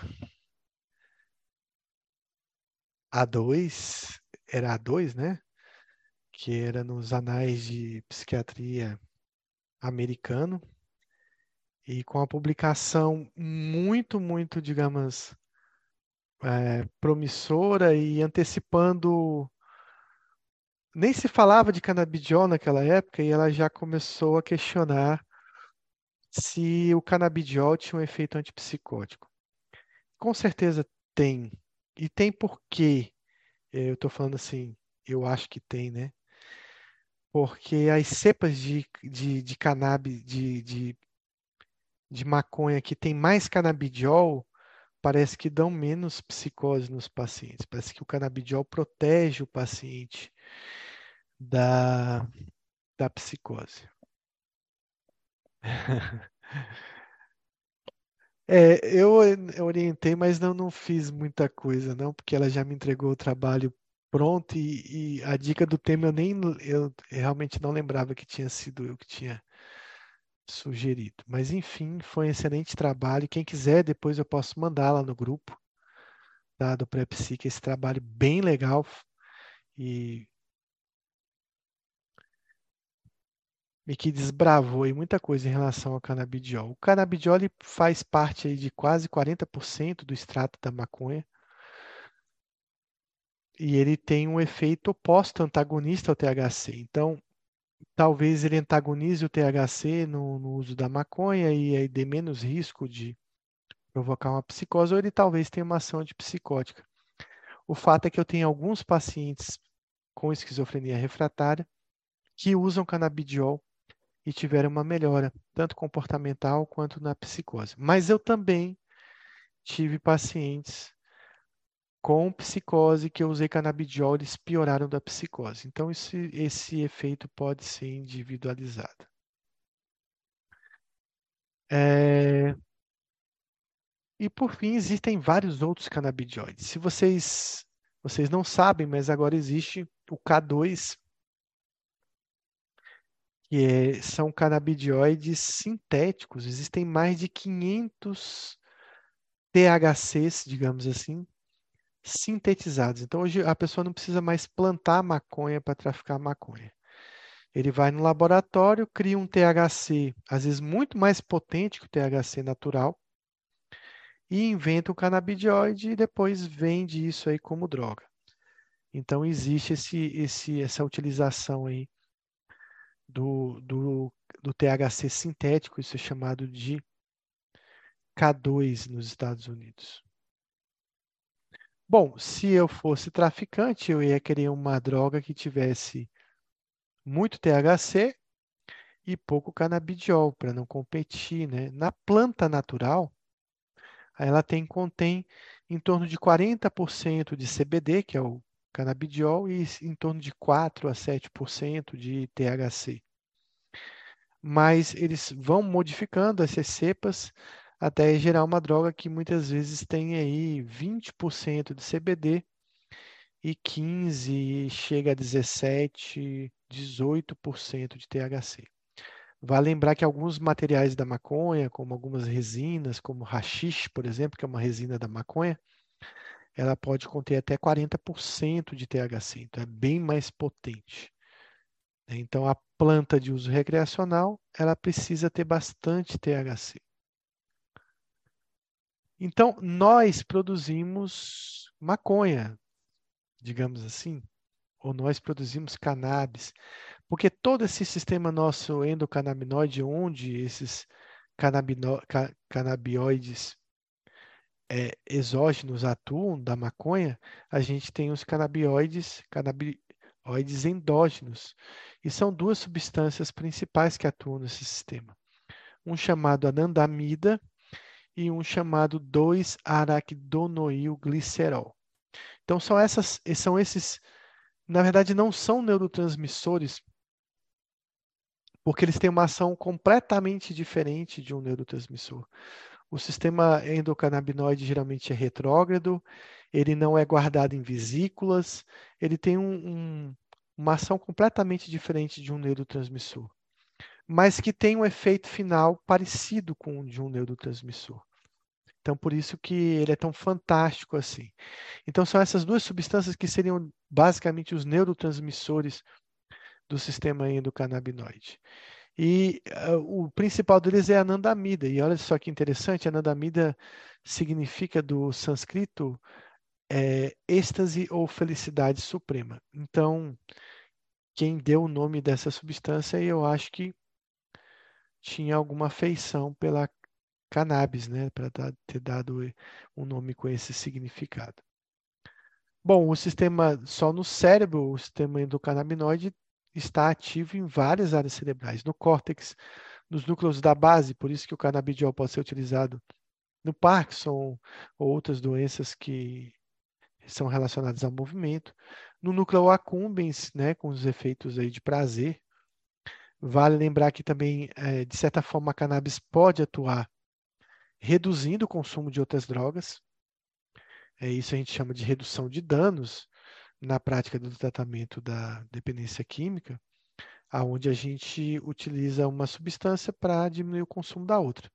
Então, muito paciente que usa crack tem um alívio quando fuma cannabis. Então, de certa forma, se ele utilizar mais cannabis ou utilizar cannabis quando tiver com a fissura do crack, isso vai reduzir o consumo do crack.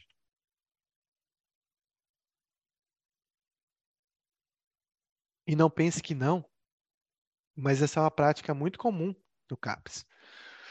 Então, só para vocês é, verem um caso interessante, eu tive um paciente dependente de crack muito, muito grave.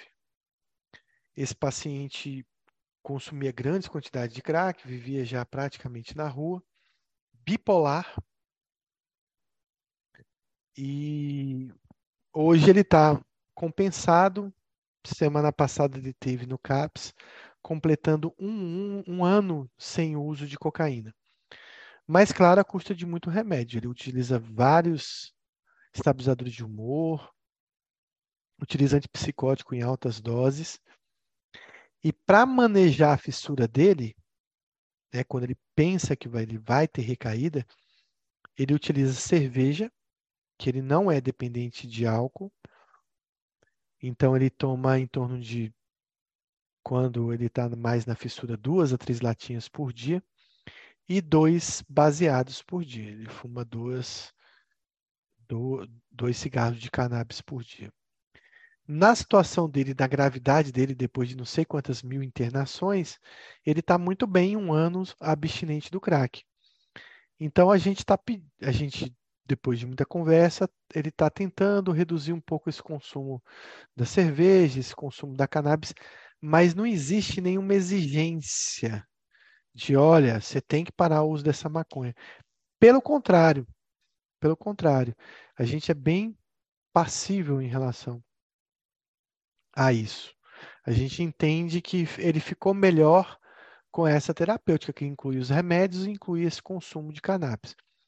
Isso é uma coisa que a mãe dele entende perfeitamente. A mãe dele que já sofreu, que já perdeu muito dinheiro, que já perdeu tudo tentando curar o filho, ela está muito feliz.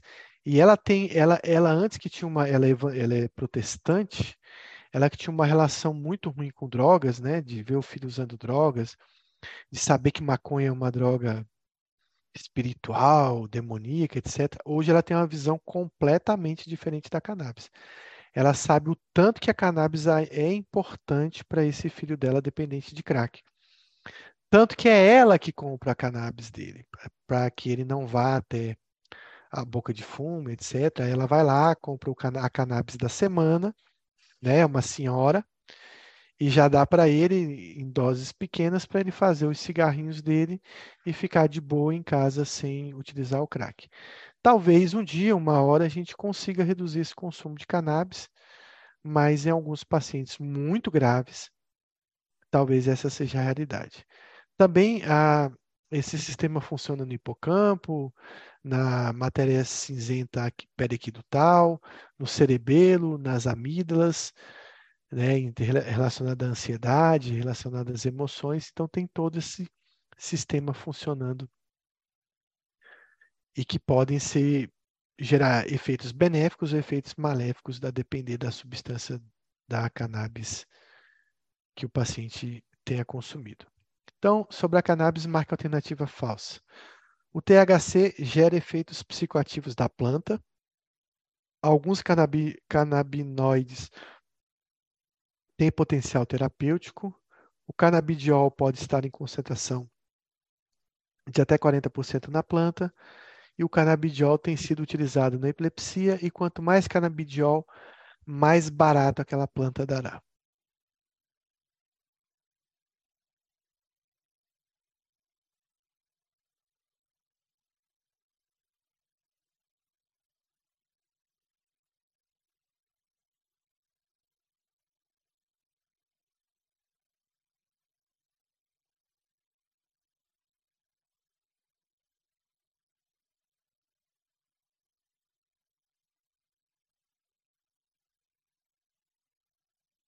Então, quanto mais THC, mais barata a planta vai dar, quanto mais canabidiol, provavelmente existe uma competição.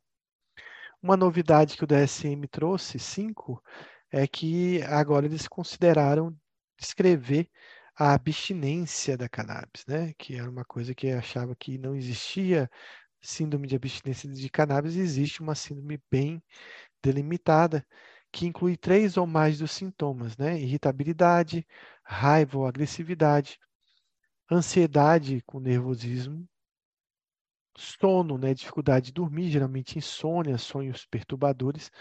Ah, um dos efeitos também do, da, do THC e da cana, do canabidiol é produzir um pouco de sono, principalmente o THC, né? O THC melhora bastante o sono. Muitos pacientes que usam maconha falam assim: ah, eu fumo um baseado para dormir. É quase o diazepam do cara, o clonazepam dele, né? Sem o, aquilo ali, ele acaba não dormindo direito. Também eles modulam o apetite, né? Então, quando eu tiro ah, o, o, THC, o paciente ele acaba tendo uma, uma redução do apetite, perda de peso. E quando ele usa o THC, ele tem um aumento do apetite que o pessoal chama de larica. E também existem sintomas físicos menos comuns, né, como dor abdominal, tremor, sudorese, febre, calafrios e cefaleia também pode existir na retirada da cannabis. Também alguns pacientes podem ter depressão na abstinência da cannabis. E uma inquietação psicomotora também pode ser vista em alguns pacientes. Se ele tiver mais de três desses sintomas, ele fecha critérios para uma síndrome de abstinência da cannabis que não necessita de tratamento, não ser um tratamento sintomático. Então, são sintomas da abstinência da maconha, exceto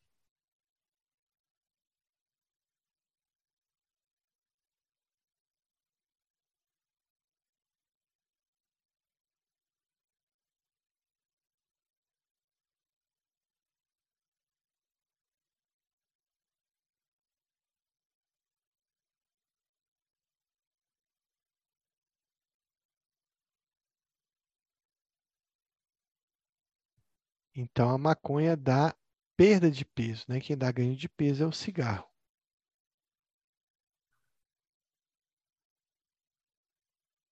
São sintomas da abstinência da maconha, exceto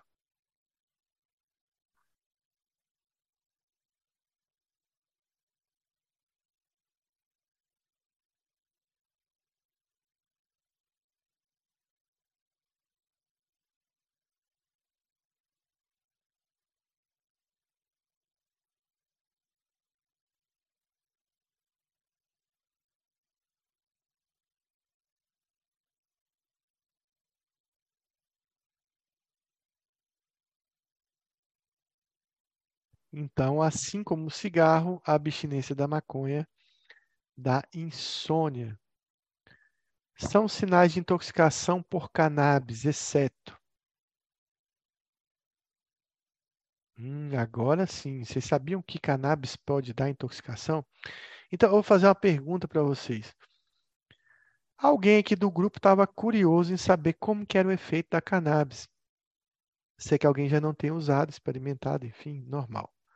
Mas tudo bem, alguém que nunca utilizou cannabis é queria experimentar. Professor, eu queria experimentar como é que é essa questão do uso da, da maconha, queria saber como é que são os efeitos. Então, se fosse lhe dado a possibilidade de experimentar maconha, o que, que vocês escolheriam? Um brigadeiro de maconha ou um baseado para experimentar?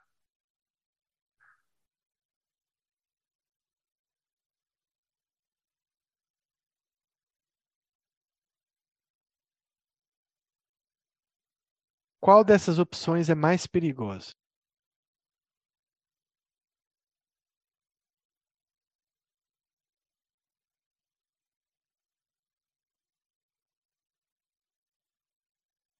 Então, peraí, eu acho que eu fiz duas perguntas. Então, vamos ver se é isso que o Luiz entendeu. Luiz, você entendeu que o baseado é menos perigoso, é isso?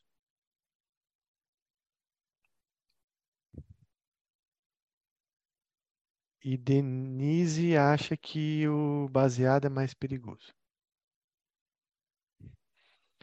Então, na verdade, o mais perigoso entre os dois seria o brigadeiro. Tá? Então, às vezes você está lá no local, alguém está querendo vender um cookie, um cookie, sei lá, um brownie, um brigadeiro com maconha, e isso é extremamente perigoso. Por que, que é perigoso? Porque uma vez ingerido essa quantidade de THC, você não sabe quanto THC tem ali. E no baseado você vai fumando, conforme você vai tendo os efeitos, você pode ir diminuindo o consumo, parar e etc. Se você engolir um brigadeiro inteiro, você engoliu o brigadeiro e acabou, vai ser absorvido tudo que tem ali. Então, isso é extremamente perigoso, porque a dose de THC, a não ser que seja industrializado, pode ser uma dose de THC bastante alta.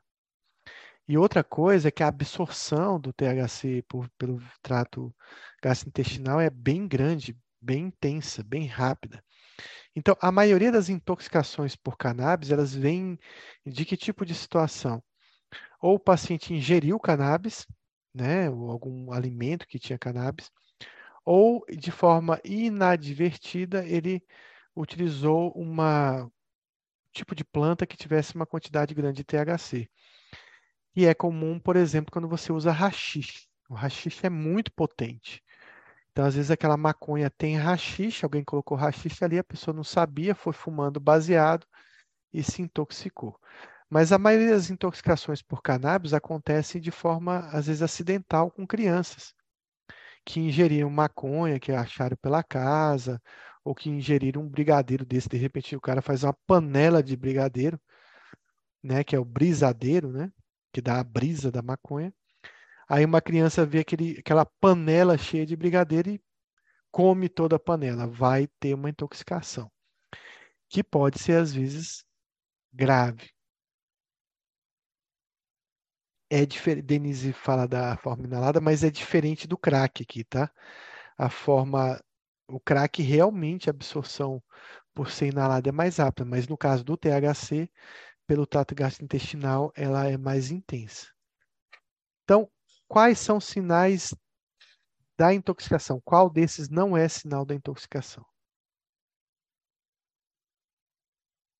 O do uso, né, da maconha.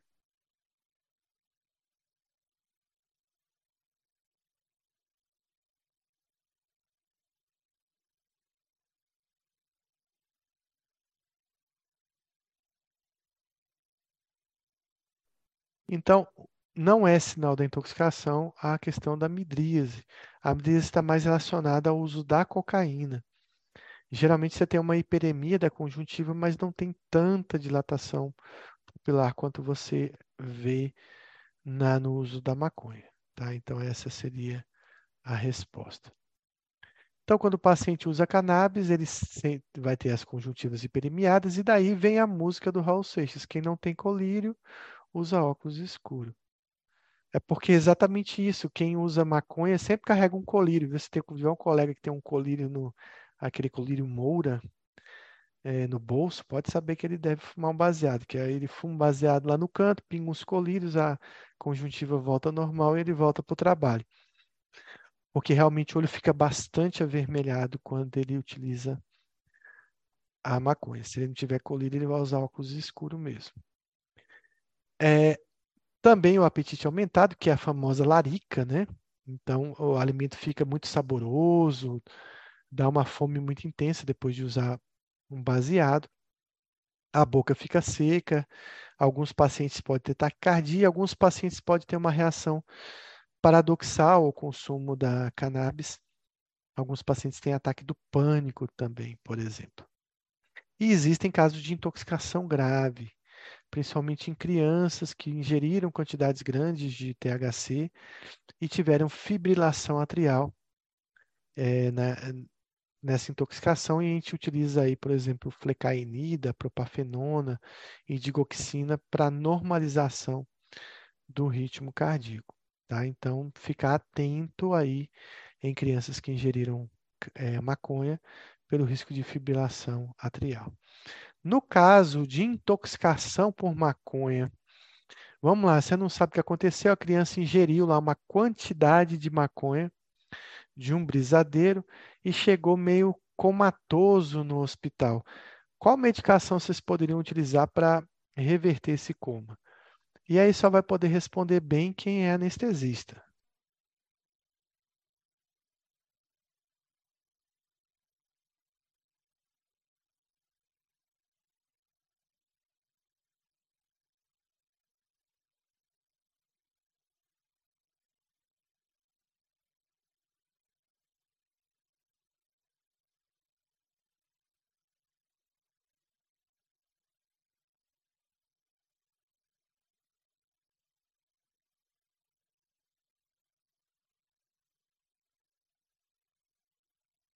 Esperando Luiz responder.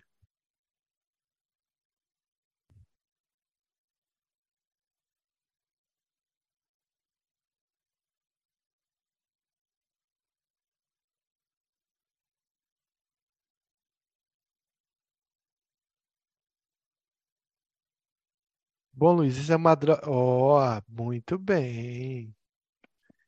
Sabia que você ia responder essa, Luiz. Lumazenil, Lanexate pode ter uma ação para reverter, apesar de ser uma, uma medicação né, que reverte benzodiazepínico, mas ele acaba tendo uma ação também no coma gerado pela cannabis, tá? É, é, raro, geralmente acidental em crianças, e costuma esse coma responder ao flumazenil também tá? Então você pode tentar usar o fumazenil para reverter esse coma da maconha. Bom, falar em dano, eu acho que essa é a principal fala do tratamento da cannabis é conversar com o paciente de forma adequada, né, sobre os prejuízos que a maconha traz para a vida dele. Principalmente os prejuízos relacionados à questão cognitiva. Eu acho que essa é a grande questão da maconha. Né? A maconha, o sistema endocannabinoide, quando está muito ativo, ele acaba causando uma lentificação é, no metabolismo, no funcionamento cerebral. E aí você tem uma síndrome bastante relacionada ao consumo da maconha, que é a síndrome desmotivacional. Então, assim, o paciente que usa cannabis de longo prazo, ele vai perdendo a ganância, perdendo a garra, perdendo a vontade, ele vai tendo um problema de volição, um problema cognitivo, uma dificuldade de concentração, uma dificuldade de raciocínio, e que pode se tornar crônico se ele usar maconha em grande quantidade por muito tempo. Então, esse é o grande problema de quem quer usar a cannabis, né? E conversar com o paciente de forma clara, mostrando que você não tem nenhum preconceito contra o consumo dele, mas que existe um dano, sim, que não é uma droga natural de Deus ou sei lá qualquer outra coisa, é uma planta que não faz mal, isso não é verdadeiro. E isso funciona para o paciente criar cognição de interromper. Além disso, né, a maconha está bastante relacionada ao risco aí de psicose. Né? Então, é, o paciente com cannabis tem o mesmo comportamento do paciente tabagista. Ele fuma quando tem problemas físicos, mesmo tendo problemas psicológicos, e essa ideologia de que a maconha não faz mal acaba atrapalhando. Então, sobre a cannabis, marca alternativa falsa.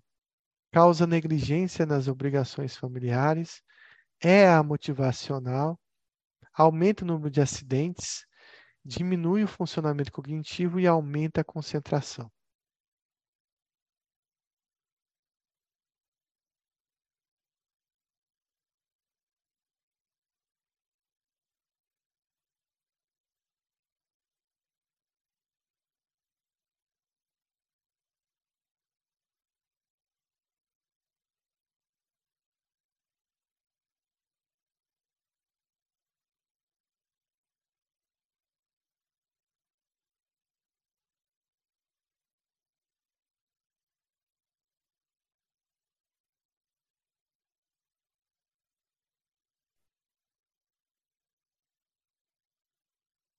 Então, a cannabis definitivamente não aumenta a concentração e piora a concentração e o rendimento cognitivo.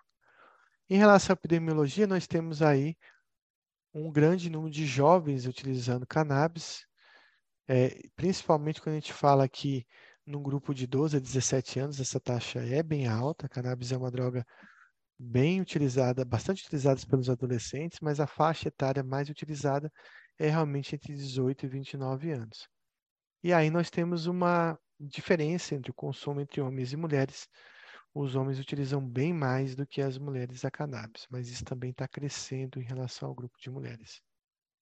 Nós temos países aí onde o consumo de cannabis é bem alto, né? então a gente pode ver alguns países aqui que são grandes consumidores de cannabis, e a gente cita aí os Estados Unidos, a Europa, alguns países asiáticos também. Oriente Médio tem bastante consumo. Austrália é um grande consumidor de drogas. Reino Unido, Espanha. E o Brasil também é um grande consumidor de cannabis. Então, é uma substância ilícita mais comum de uso no mundo hoje em dia. Em torno de 6% de uma população geralmente utiliza cannabis. Tem uma questão genética que contribui para o seu consumo. 30 uma, uma penetrância de 30% a 80% né, no risco de consumo de cannabis quando você tem familiares, principalmente de primeiro grau, que utilizam e são dependentes da substância. Lembrar da redução das atividades pró-sociais dirigidas a objetivos, né, como desempenho escolar, problemas no trabalho, geradas aí pela síndrome motivacional que é o principal problema do uso crônico de maconha. Sobre a cannabis, marca alternativa falsa. O uso é mais comum em mulheres. Existem taxas baixas acima de 65 anos. Existem taxas elevadas entre 18 e 29 anos. É a droga ilícita mais comum no mundo. E existe um fator hereditário presente em 30 a 80% dos casos.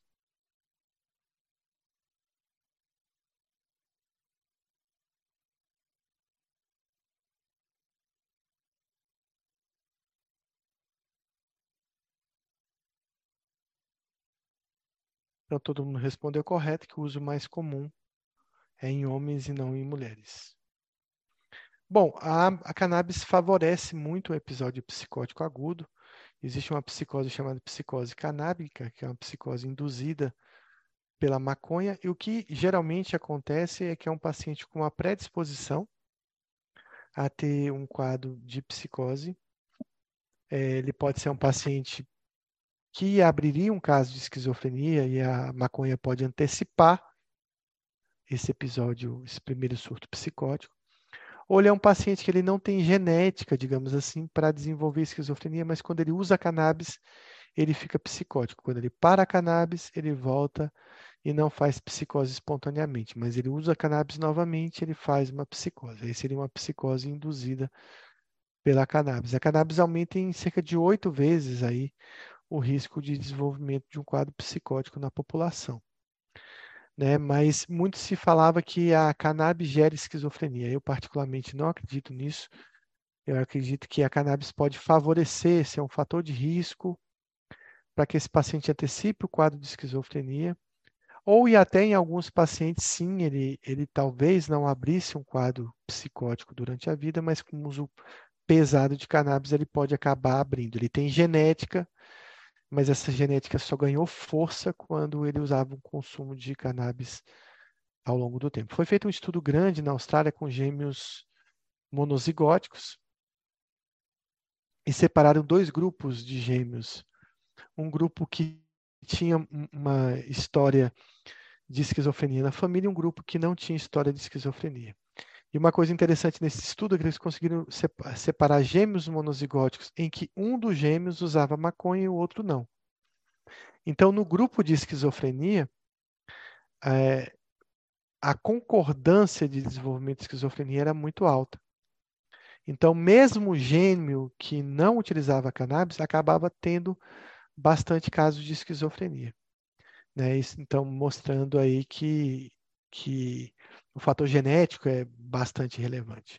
Já no grupo que, que não tinha histórico de esquizofrenia, então essa, essa diferença aumentava no gêmeo que usava maconha, ele tinha mais psicose. Então, a, a maconha está relacionada ao risco de psicose, mas se você tiver um fator genético muito importante, ela talvez não seja o fator mais relevante. Né? Então, existe uma predisposição genética em que no paciente que desenvolve essa psicose. A, a, o uso de cannabis no paciente esquizofrênico dificulta muito o tratamento dessa psicose.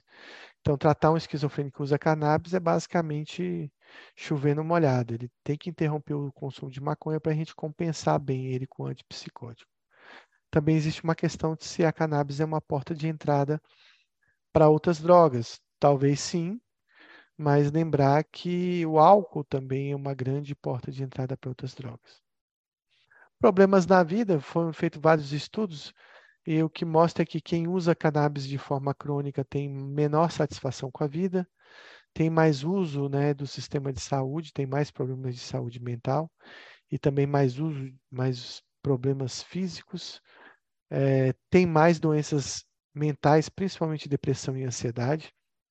Cannabis dá muito transtorno de ansiedade, muita depressão, e também aumenta o risco de suicídio e de transtorno de conduta. Também é, eles têm mais risco de consumir álcool e serem dependentes de álcool, e também têm mais risco de serem consumidores e dependentes de tabaco.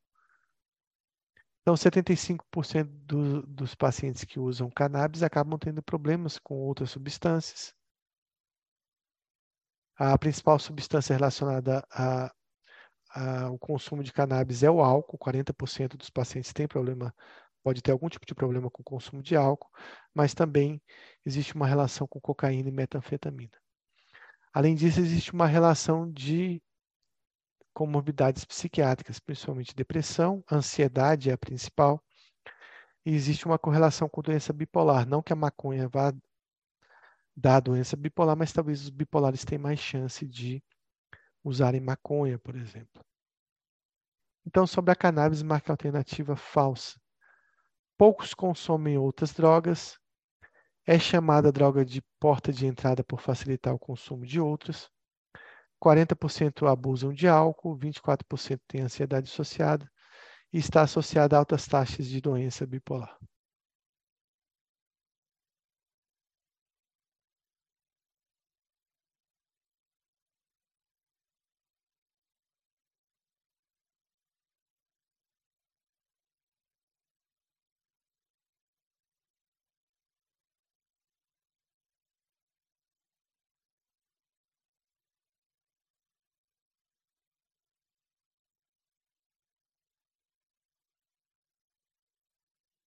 Então, existe um consumo aumentado né, de drogas quando se faz uso da cannabis. Sobre os dependentes de cannabis, marca alternativa falsa. Tem maior risco de ser hospitalizado, tem alto índice de satisfação com a vida, 12% são dependentes de cocaína, tem maior risco de suicídio e tem maior risco de psicose aguda.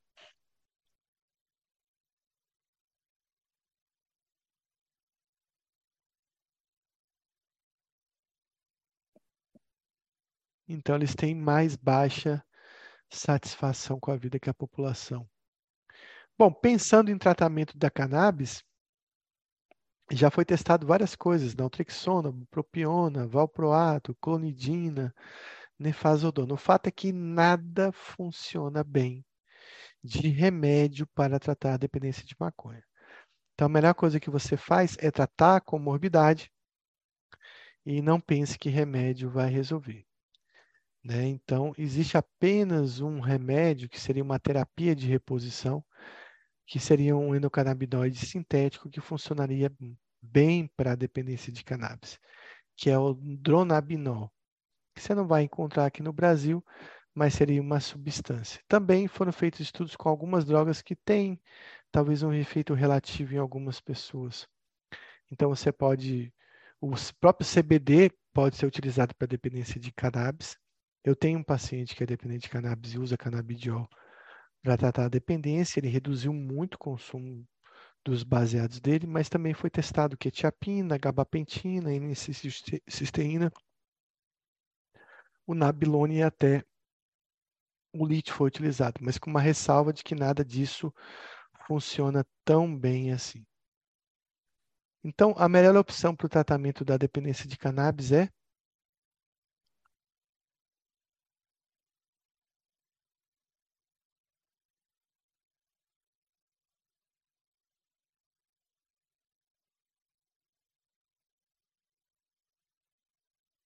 Então vamos gravar. Esse nome é o Dronabidol. É a melhor medicação para tratamento da dependência de cannabis. Fora isso, é realmente conversa, terapia, o paciente reduzindo o consumo. É difícil parar abruptamente e sempre tratando a comorbidade dos pacientes. Semana que vem a gente vai voltar para a gente falar do tema opioides, que é um tema um pouco mais extenso. E aí eu agradeço a todos que ficaram até o final. Ainda a gente antecipou um pouquinho o término e vou abrir para dúvidas, comentários, se vocês tiverem.